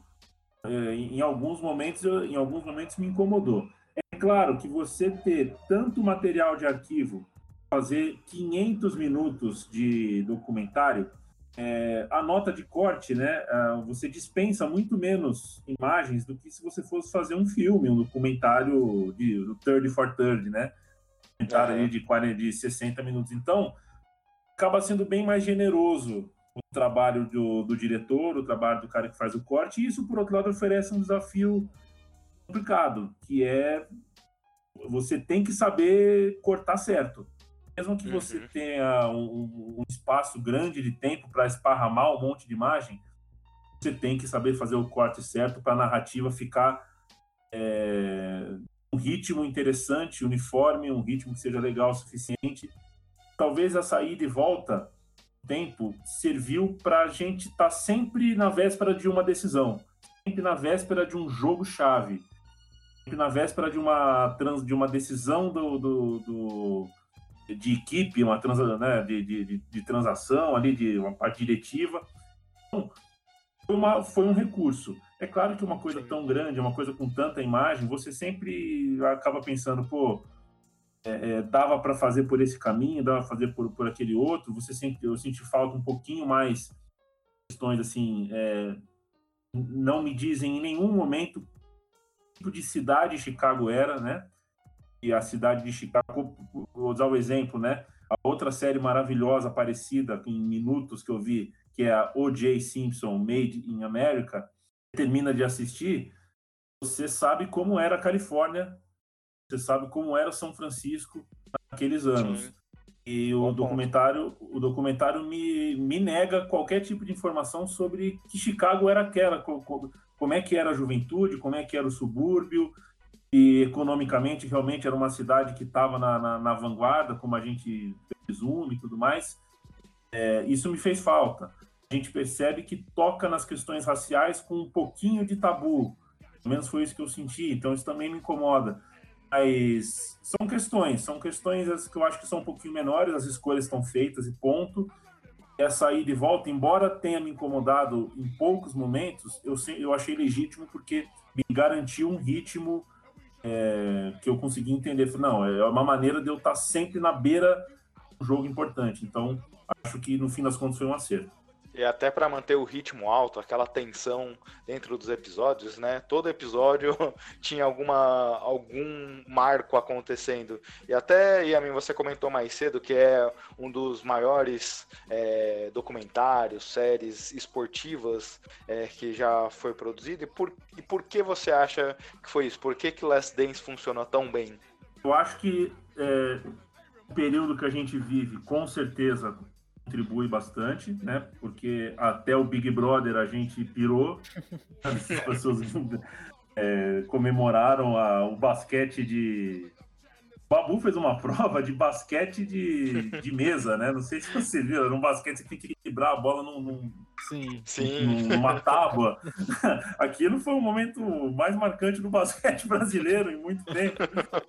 É, Quando a Ivy bateu o número dele e depois a Rafa, fiquei tão triste. É, a, a, a Ivy teve um momento de Lila, Lisa Leslie ali, né? Acabou com o nosso sonho. Mas se até, se até aquilo estava mobilizando a gente, uma série com o Michael Jordan, é, eu acho que contribui também ter sido o fato assim, não faz muito tempo que a gente colocou, a gente no caso, né, as pessoas que gostam do basquete tiveram que explicar para a mãe, para o tio que não gosta muito de basquete, quem foi o Kobe Bryant, né? O Kobe Bryant estava instalado no Fantástico, instalado no dia a dia aí, na capa de todos os sites de jornal e tudo mais. É, isso, de alguma forma, também é, deu, um, deu uma mobilizada na comunidade do basquete, então acho que também faz parte do caldo. É, acho que, que é o documento definitivo do Michael Jordan. Algum outro documentário for feito sobre o Michael Jordan aqui nos próximos anos, eu acho que é um documentário que vai acabar dobrando os joelhos para esse, né? Vai acabar se submetendo a esse, porque a riqueza de imagens que foram guardadas, até o próprio Michael Jordan em outros projetos preferiu que não é, parece que ele em algumas outras ocasiões preferiu que essas imagens não fossem associadas a nenhuma produção de TV e tudo mais. É, né? Então é é uma coisa muito original, é uma coisa com o selo, com a permissão do cara e, e- e dos caras, né?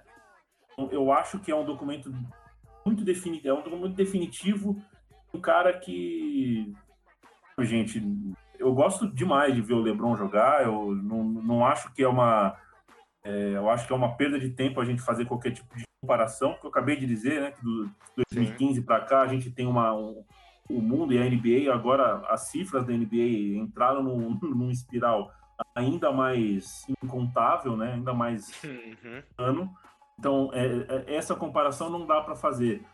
Mas é, eu acho que o basquete pós-LeBron James não vai ser tão diferente quanto foi o basquete pós-Michael Jordan. Então, acho que o impacto que o Michael Jordan teve, por, por o período que ele viveu, que os anos 80 representou, e ele ajudou a fazer que mudasse toda a cultura ali, porque a cultura televisiva, a cultura de, de, de, de transmissão mesmo, a cultura do personagem nacional, é, eu acho que não tem, realmente não tem igual. Eu acho que era um momento bem oportuno disso, disso ser mostrado. É, a gente está vendo o LeBron com 35 anos, né? Ele está com 35, então já é a última etapa da, da, da, da carreira. Então, de, de alguma forma, eu tenho certeza que já tem gente guardando o HD no cofre. e com, com- Por com- favor. Com as, é, com com imagens de vestiário que a gente só vai ver daqui a algum dia. Então, já está servindo de uma inspiração aí é, porque eu acho que o elo, com todo respeito a quem veio entre um e outro, né? Eu acho que um, o elo dos deuses pós Michael Jordan tá aí, né? Tá, tá no LeBron. É Sim. Legal que a gente tenha visto esse documento definitivo do Jordan antes do LeBron parar. Eu acho que Aham. não, não fica um buraco aí e que a pessoa que vai cuidar dessas imagens do LeBron seja tão competente quanto a que fez tudo isso pro, pro Michael Jordan. Sim. E até nesse ponto, Samir, é, essa correlação é importante, né? Porque o- dizem que o Michael aceitou esse desafio de fazer esse documentário a partir do momento que o LeBron vence o título é, em Cleveland, na volta dele aos Cavaliers, e a partir dali ele começou a talvez sentir um pouco ameaçado em relação a todo o seu legado, e a partir daí ele, atua, ele, ele autoriza é, que essas imagens fossem divulgadas e que fosse gravado um documentário. É, eu ouvi essa história também, né? Assim, a fonte é boa, né? O Brian Windhorst, né? Que é um jornalista da ESPN, é um cara que acompanhou a carreira toda do LeBron, falou, né? Que o Jordan realmente tomou a decisão de liberar essas imagens e montar esse documentário em 2016, né? Depois daquela virada incrível aí que o LeBron é, fez, né? Que teria sido o momento que o Jordan sentiu o trono realmente ameaçado ali pela primeira vez. Eu não sei o quanto disso é lenda, o quanto é verdade, mas eu acho que, independente também, como o Leandro falou, é, eu acho bobagem ficar discutindo quem é melhor, quem não quer, né? Você tem argumentos bons para os dois jogadores, mas é, tem toda uma geração aí, né, que não viu, que é fã da NBA, mas não viu a carreira do Jordan, né, cara? Então a gente discute muito hoje o LeBron, a gente fala do Kobe Bryant e tal, mas tem esse grande jogador e essa puta história merecia ser contada, repaginada. É, é, para as novas gerações, né? Para apresentar esse conhecimento de basquete, que é, uma, é um, são capítulos importantíssimos da história do basquete, são capítulos muito legais, traz entretenimento, tem a questão humana, é, para uma nova geração saber, pô, tinha um cara ali nos anos 90 que foi muito foda, né? E, e às vezes a gente é diferente, como eu falei, a gente a gente vê é, matérias de jornal, a gente lê artigos quando a gente vê da boca da pessoa, né, pessoas que, que conviveram com ele, que dividiram vestiário com ele, falando sobre Michael Jordan, né? O lado bom, o lado ruim. Então, pô, valeu demais ver esse documentário, né? Nesse momento, inclusive, que todo mundo está reunido para ver a mesma coisa, como aconteceu. Acontece com os grandes eventos, né? No caso, aconteceu com o Big Brother, mas a gente vê, por exemplo, uma série que está todo mundo vendo, o episódio final de Game of Thrones. É bacana você sentir parte dessa comunidade, né? Tá todo mundo vendo a mesma coisa e você pode discutir e trocar ideia depois, como a gente está fazendo aqui. Então, é, como eu falei, para mim é uma das grandes histórias esportivas do século XX, né? E eu acho que o documentário fez, fez jus, fez uma, um excelente trabalho de mostrar o lado interessante de construir um mito Michael Jordan, mas também desconstruir em algumas coisas, né? Mostrando esse lado também falho humano que ele tinha bastante. E, e até hoje a gente também talvez não, não, tenha visto com esse grau de franqueza, né? Ele próprio discutir sobre isso e outras pessoas que contemporâneos uh, falando sobre isso também. Então, sim, muito bom. Foi muito boa a experiência de assistir e debater com vocês e com lá no, no Hi-Fi Podcast e no Twitter. Até hoje a gente está falando sobre isso. É, o que eu ia comentar é o próprio. Esse documentário é especial também por conta do Michael Jordan, né? Ele, depois do momento que parou, ele se fechou num casulo é, e sumiu da, de qualquer interação social, pelo menos com o público, assim, de maneira geral. Que ter ele falando, ter ele participando desse documentário faz com que ele seja por si só muito especial, né? É, tinha lido recente, já há algum tempo, que, que muita, muitos jovens americanos já reconheciam o Jordan muito mais pelo meme daquele meme dele chorando do que como um jogador Sim. de NBA, porque ele foi um cara que se fechou de alguma forma e ter ele falando também torna isso especial. O meme é do Jordan chorando e os tênis também, né? Os tênis Sim. hoje muito vendidos, né? Vende mais que LeBron, vende mais que as estrelas atuais, né? Já há muito tempo. Cada vez mais uhum. caro. e, e, e, o documentário até mostra pra gente muito disso, né? O, um dos motivos do Jordan se fechar tanto, né? Porque tudo que ele passou na carreira a gente entende bastante, porque mesmo sendo esse um dos maiores atletas da história, por que, que ele não dá entrevista, não aparece em eventos? O documentário mostra muito bem isso. E eu acho que no geral também o documentário ele serve para o público como um todo assim, aquele como o Samir disse, o jovem que não conhece o Jordan, que só viu o pai, o avô falar um pouco sobre ele. E esse documentário começa a mostrar todo o mito do Jordan, de como ele realmente era especial. E pra gente também, o público que é um pouco um, como você, Gui, um pouco mais velho, que já que conhece um pouco mais o Jordan, mas também ele, ele, ele consegue te cativar, mostrar histórias que a gente não conhecia e poder rever isso é especial.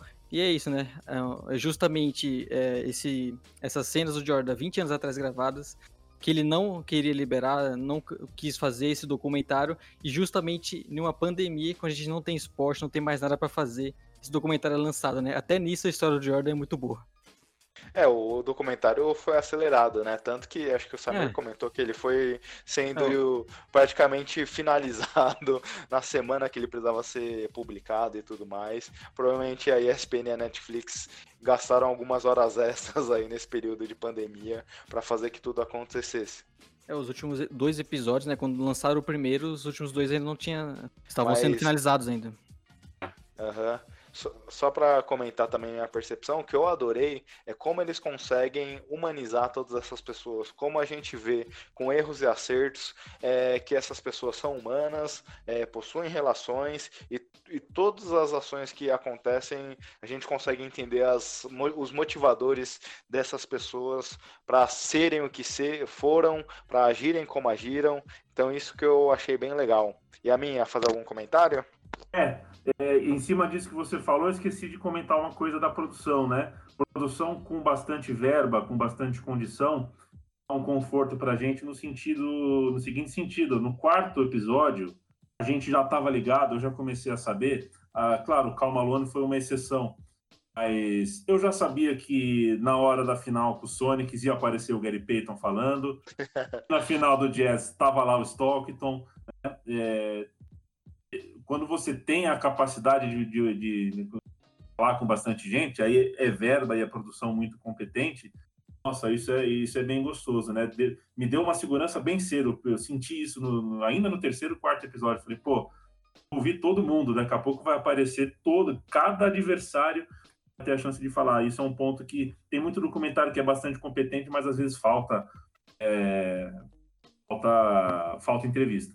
Sim, concordo. É, é bom também, porque são, por exemplo, tem, tem um momento que o Barkley, lá quando comenta a final de 93, ele fala: É, foi a primeira vez que eu senti que tinha alguém melhor que eu. Como corrobora também, né? Você ouvir essas outras pessoas é, enriquecem também quem foi a figura do Michael e é o documentário. O Red Miller falando, né? Ele teve grandes confrontos ali, até brigas dentro da quadra com o Jordan. Ele ac- aceitou falar é, sobre o Jordan, enalteceu o Jordan, coisa que não é tão simples é, você imaginar com outros jogadores, mas como é o Jordan, eu acho que isso facilitou também. Sim. Bem, Samir e a mim, vocês possuem Ah. mais algum comentário? Léo? Ô, Gui, não esquece que você tem uma pergunta pra fazer pra mim, que você prometeu nos bastidores. Verdade, verdade, já ia esquecendo. É só fechar. Ainda bem que a gente avisou antes. A gente não brifou o Samir aqui, então ele vai ter que ir no susto. Então vou perguntar primeiro pro Yamin e o Samir já vai pensando aí.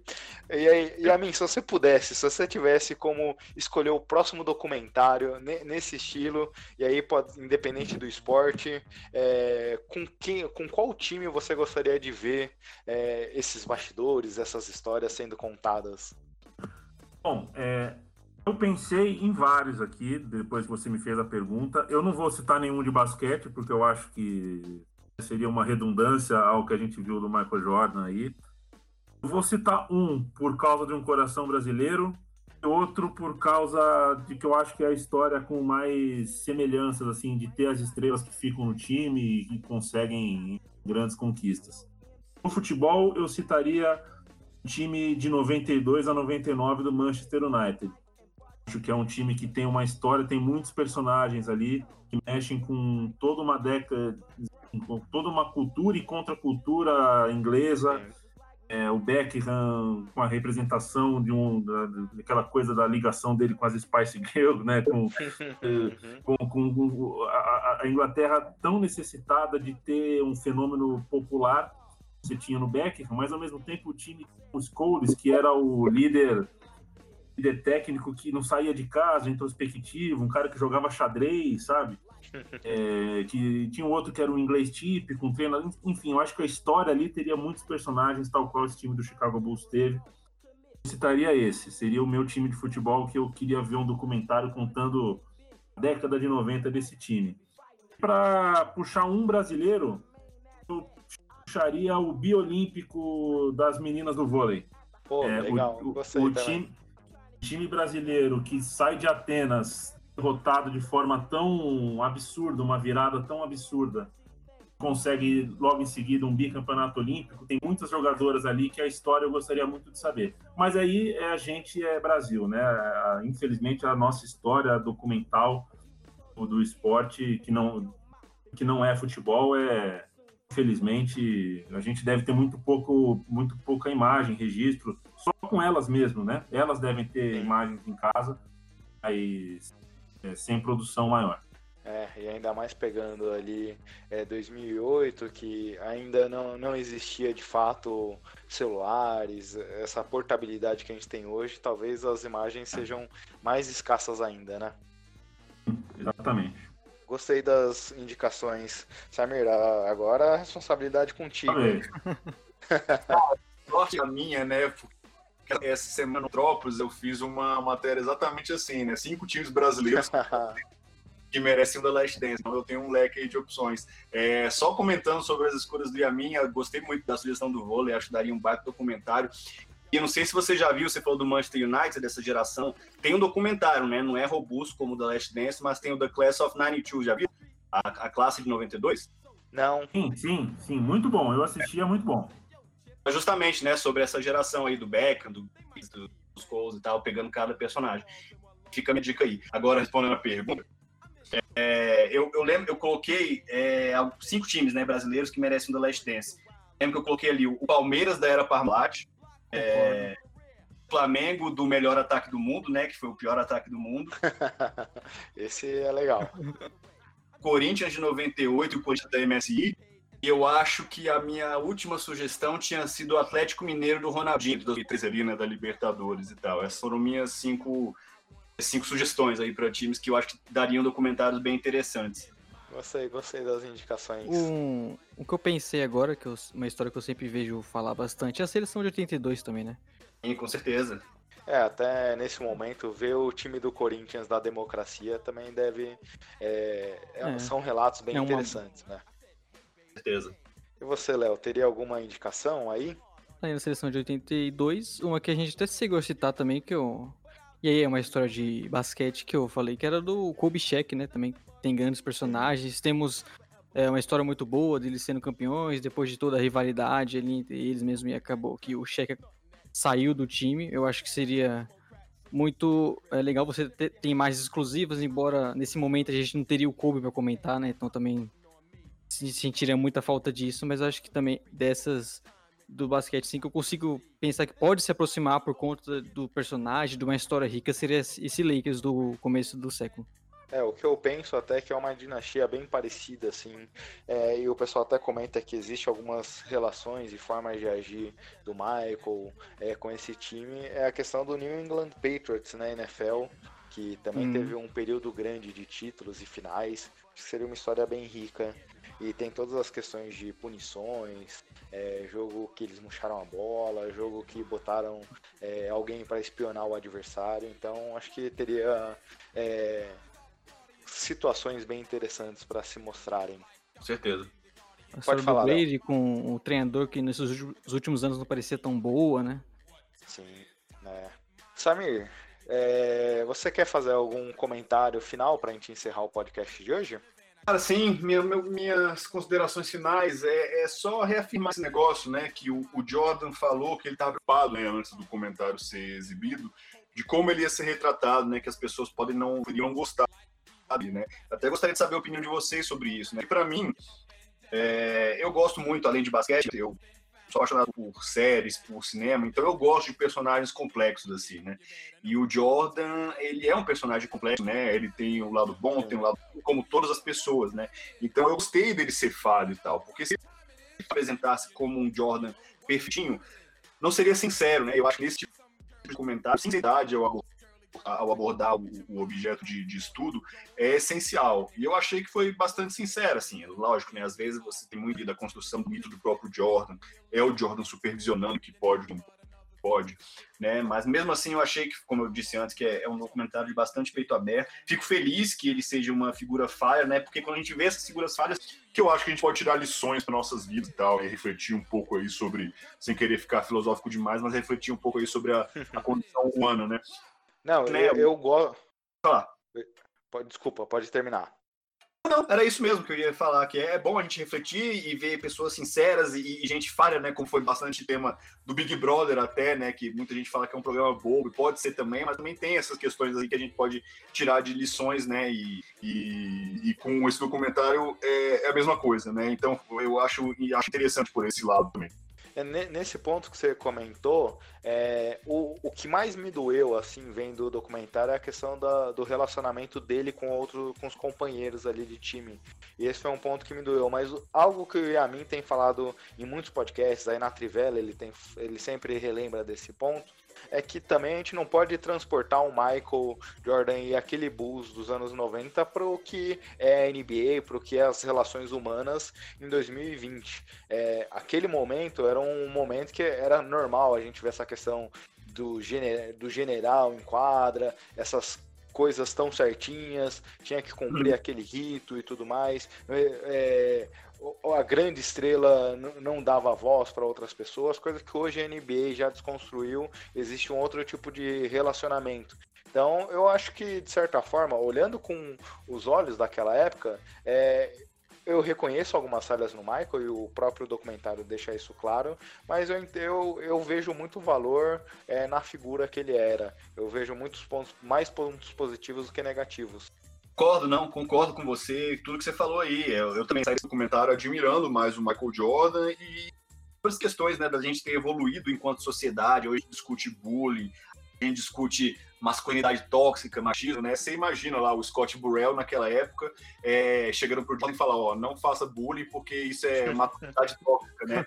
Então, me deu um tapa no, no cara, né? É uma outra, uma outra é, mentalidade, né? A gente tá ali no vestiário, no, no, ambiente competitivo e tal, nos anos 90, né? Não dá realmente para comparar eu com minha cabeça de jornalista nos anos 2020 e querer julgar a, a, o caráter, né? O, a, a ética do Jordan para tratar os companheiros, né? Então a gente tem que ter em mente isso também. E a mim, eu você vai fazer um. Se, Pode uma eu outra, ia te chamar. Uma outra entrevista que é, é, a gente já, já produziu, vai, inclusive uma entrevista podcast que em breve aí eu vou dar novidades, um podcast novo que a Central 3 pretende pôr na rua em breve. É, uma ex-atleta disse é, certa vez uma coisa que eu nunca me esqueci, porque eu acho de uma força muito, para gente que não é atleta, né, muito impactante. Atleta aposentada, já não, não, joga mais, e você pergunta, normal, você sente saudade de quando você competia? E ela disse, ela era uma nadadora, ela falou, eu não sinto saudade de nadar, eu não sinto saudade da competição. Eu sinto saudade da concentração que eu sentia antes da prova. Uma hora antes da prova, meia hora antes da prova. Eu entrava num estágio de concentração, era uma, era uma sintonia mental que eu, que eu alcançava, que nunca, depois que eu parei de competir, eu não senti com nenhuma outra coisa. Eu, eu não consigo me levar para aquele lugar de novo nadar eu consigo de novo, mas ter aquela, assim, é, é, é uma coisa maior do que uma yoga, é uma coisa maior do que um, sabe?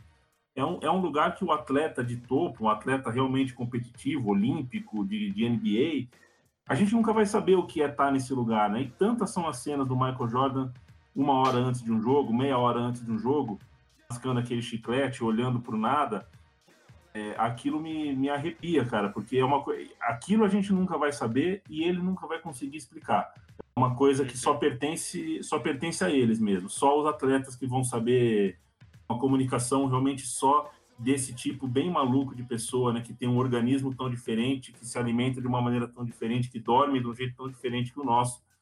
E eu acho que aí tá também um Michael Jordan que me que eu admirei demais. É o Michael Jordan, é tudo isso que vocês falaram, assina embaixo, é, com todos os defeitos, é um cara que eu, que eu passei a gostar mais ainda. É, mas eu admirei demais, ainda por cima, essa coisa, porque a fome que ele tinha de jogar estava muito claro, me, me deixou muito claro que ele estava operando ali em uma, quando ele está em quadra, num jogo grande, ele está operando numa sintonia espiritual é, que eu nunca senti em nada que eu fiz na minha vida e talvez nunca vá sentir. A emoção maior que eu senti na vida foi fazer parte de um musical de teatro, um elenco de 30 pessoas para um público de 400 pessoas no, no, na plateia.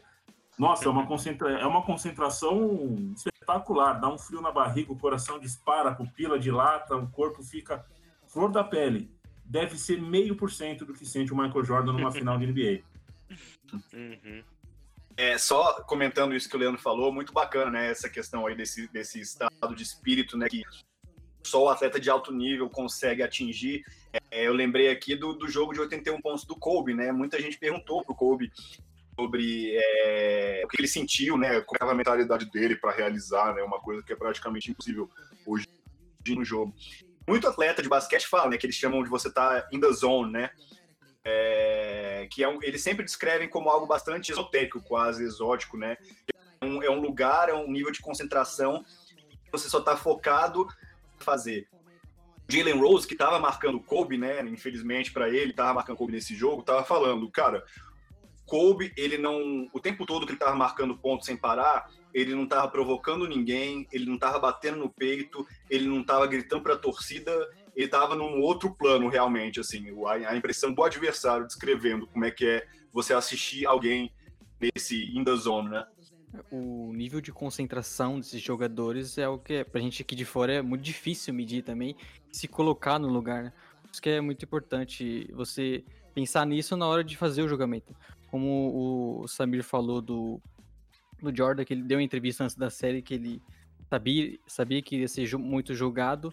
É importante você realmente lembrar o contexto da época e, e, entender também que o próprio Jordan sabe que aquilo não, não fez tão bem a ele. Era um preço que ele pagava por ser daquele jeito. Ele, a gente citou, se emocionando no, na entrevista na série falando sobre isso, e a gente vê que aquilo cobrou muito o preço do Jordan, e ele sabe que hoje o, o tempo é diferente, mas da forma que ele jogava, na forma que ele aprendeu, era o, o certo para ele naquele momento. Sim. E a mim, é... quais são suas considerações finais? Cara, é, é obrigado, dizer obrigado foi bem legal bater o papo com vocês. Espero ter estado à altura aqui com a minha com certeza humilde, com a humilde contribuição que eu pude dar. Estou é, aqui com a minha regatinha do Tênis Clube de São José dos Campos, que foi um campeão é, no tempo que o Michael Jordan era menino. Esse time era um dos maiores do Brasil. É, do, do, grande Edivar Simões, né, um dos nossos grandes nomes. Para mim, deveria ter uma estátua em São José dos Campos, Edivar Simões. É, talvez não um documentário, porque talvez não seja para tanto, é, mas enfim, o Michael Jordan lá de São José dos Campos, da cidade onde boa parte da minha família é, tem residência fixa e onde eu, parte do meu coração sempre está. É, foi muito legal aqui conversar com vocês, é sempre legal falar de basquete. Vai ficar um buraco, né? Daqui a pouco, a gente está gravando isso aqui numa sexta-noite, daqui três dias é segunda. É, o que, que a gente vai fazer, né? O que a gente vai Se acostumamos. pois é. E, enfim, tô aqui treinando, tô treinando aqui a moedinha. Qualquer dia a gente se encontra para bater o joguinho. Não, a gente que agradece, a gente que agradece aqui a mim. E o ponto, acho que mostra como foi rica a conversa, que diversos pontos que todo mundo foi trazendo aqui, eu fui refletindo sobre as colocações é, e, e, e, vendo por outro prisma que eu não tinha quando eu, eu vi o, o, seriado, quando eu imaginei as situações, eu não tinha pensado por esse prisma e, e convergiu bem, complementou bem é, a visão do seriado. É isso, e Gui, até falar, né, que a gente fica muito feliz de ter a participação do Yamin aqui, porque nós, começando o podcast, a gente sempre falou muito sobre ele, sobre a Central Trade, de como a gente gostava dos podcasts, escutava vários, né, vários, a gente tem muita influência desses podcasts da Central 3, e pra gente, quando a gente conseguiu, e quando conseguimos confirmar a participação do Yamin, ficamos até um pouco eufórico, né, Gui? É, é uma celebridade do mundo dos podcasts aí. E, e é, é uma honra tê-lo aqui. Não, o Samir já participou conosco outros momentos, mas o Yamin foi de fato um momento bem eufórico ali. A gente mandou a mensagem até com vergonha ali, com medo. E quando ele disse que topava, a gente ficou muito feliz. Imagina, gente. Estou sempre por perto, é, sempre que precisar, do que vocês precisarem parte da Central 3, as portas estão abertas também. É, o dia que o mundo voltar ao normal, claro, faço questão que vocês apareçam lá na Central 3 qualquer dia, trocar uma ideia com a gente, com os meninos da Era do Garrafão, o dia que eles estiverem lá, enfim. Central 3, portas abertas, portas e janelas abertas, escancaradas para vocês. Sempre que precisar, pode contar comigo. É, tamo junto. Um grande abraço. Obrigado, Yamin. Obrigado. Vamos, vamos lá jogar uma moedinha com o Yamin. e agradecer Pode o. Samir também, né? Novamente Sim, uma- participando com a gente. Daquela primeira vez o podcast teve alguns problemas no áudio, né? Então, é, feliz de estar com ele aqui com o no- já a te- parte técnica bem melhor e que ele volte mais vezes e a gente vai cobrar que o High Five volte a postar podcasts com regularidade. Com certeza, galera. Muito obrigado novamente pelo convite. Sempre muito bacana bater um papo aí com o Léo, com o Guilherme, falar sobre NBA, falar sobre basquete. Prazerzão também conhecer. Já conheci o trabalho de Amin, agora conversar com ele. Só acho que ele enganou vocês, hein? Porque ele falou que ele era, era o fã casual. papel de fã casual, pô, mas é um cara que sai pra caramba. Trouxe aqui reflexões tá? Então, Também fiquei com essa impressão, viu, Samir? E outra coisa também que pedir desculpa, né? Porque vocês iam fazer um podcast um pouco mais compacto, mais sucinto, mas acho que a gente falhou, né? Que o tempo ia mas valeu demais. O papo, eu sabia que ia render, porque tem muito assunto e foi muito bacana, novamente. Posição e vocês também estão convidados, né? Já, já estavam convidados, reforçando que a gente vai gravar um high five juntos. E o Yamin também, né? Queria até estender esse convite pro Yamin gravar um podcast com a gente também. Quando quiser, só me dá um toque. Fechou. Agora que já se mostrou um expert, né, Samir, em NBA, vale, vale o convite. É nada de casual, não. O cara sabe de Tô Vai enganando vocês, tô enganando vocês. Se tem, se tem, um, se tem um indiano em Michigan aqui, vocês já, vocês já passaram a acreditar mais em mim, mas eu tô enganando.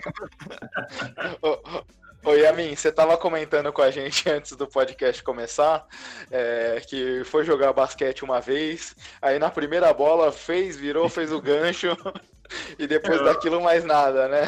Fazia, fazia mais ou menos uns 10 anos que eu não jogava um 5 contra 5. Primeira bola do jogo, as pessoas acreditam em mim, porque eu tenho um nível médio, eu pareço ser um bom jogador, né? Eu fiz a CC2 e falei, opa, acho que que tô bom nisso aqui. 40 minutos depois, eu tinha os mesmos dois pontos, umas 10 faltas e é, é, assim, foi, um, foi uma vergonha, foi uma vergonha completa. Mais tarde fui jogar um tempo depois no Ibirapuera, o jogo foi 42 a 2 pro adversário.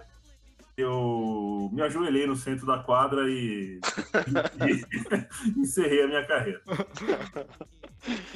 Bem, mas a gente espera que no podcast de NBA você participe mais vezes aqui conosco. Será sempre um prazer, gente. Bem, brigadão, né? Acho que por isso a gente encerra por hoje, né, Léo? É isso. É, ressaltar para as pessoas seguirem o nosso Twitter, né? Que eu, como sempre, eu esqueci de falar no, no início. Arroba podcast SplashBR. Estamos todos os agregadores podcast também. E compartilhe com seus amigos. E espero que vocês tenham se divertido tanto nesse podcast quanto a gente aqui gravando. Obrigado, pessoal. Um grande abraço. tchau. tchau. Valeu.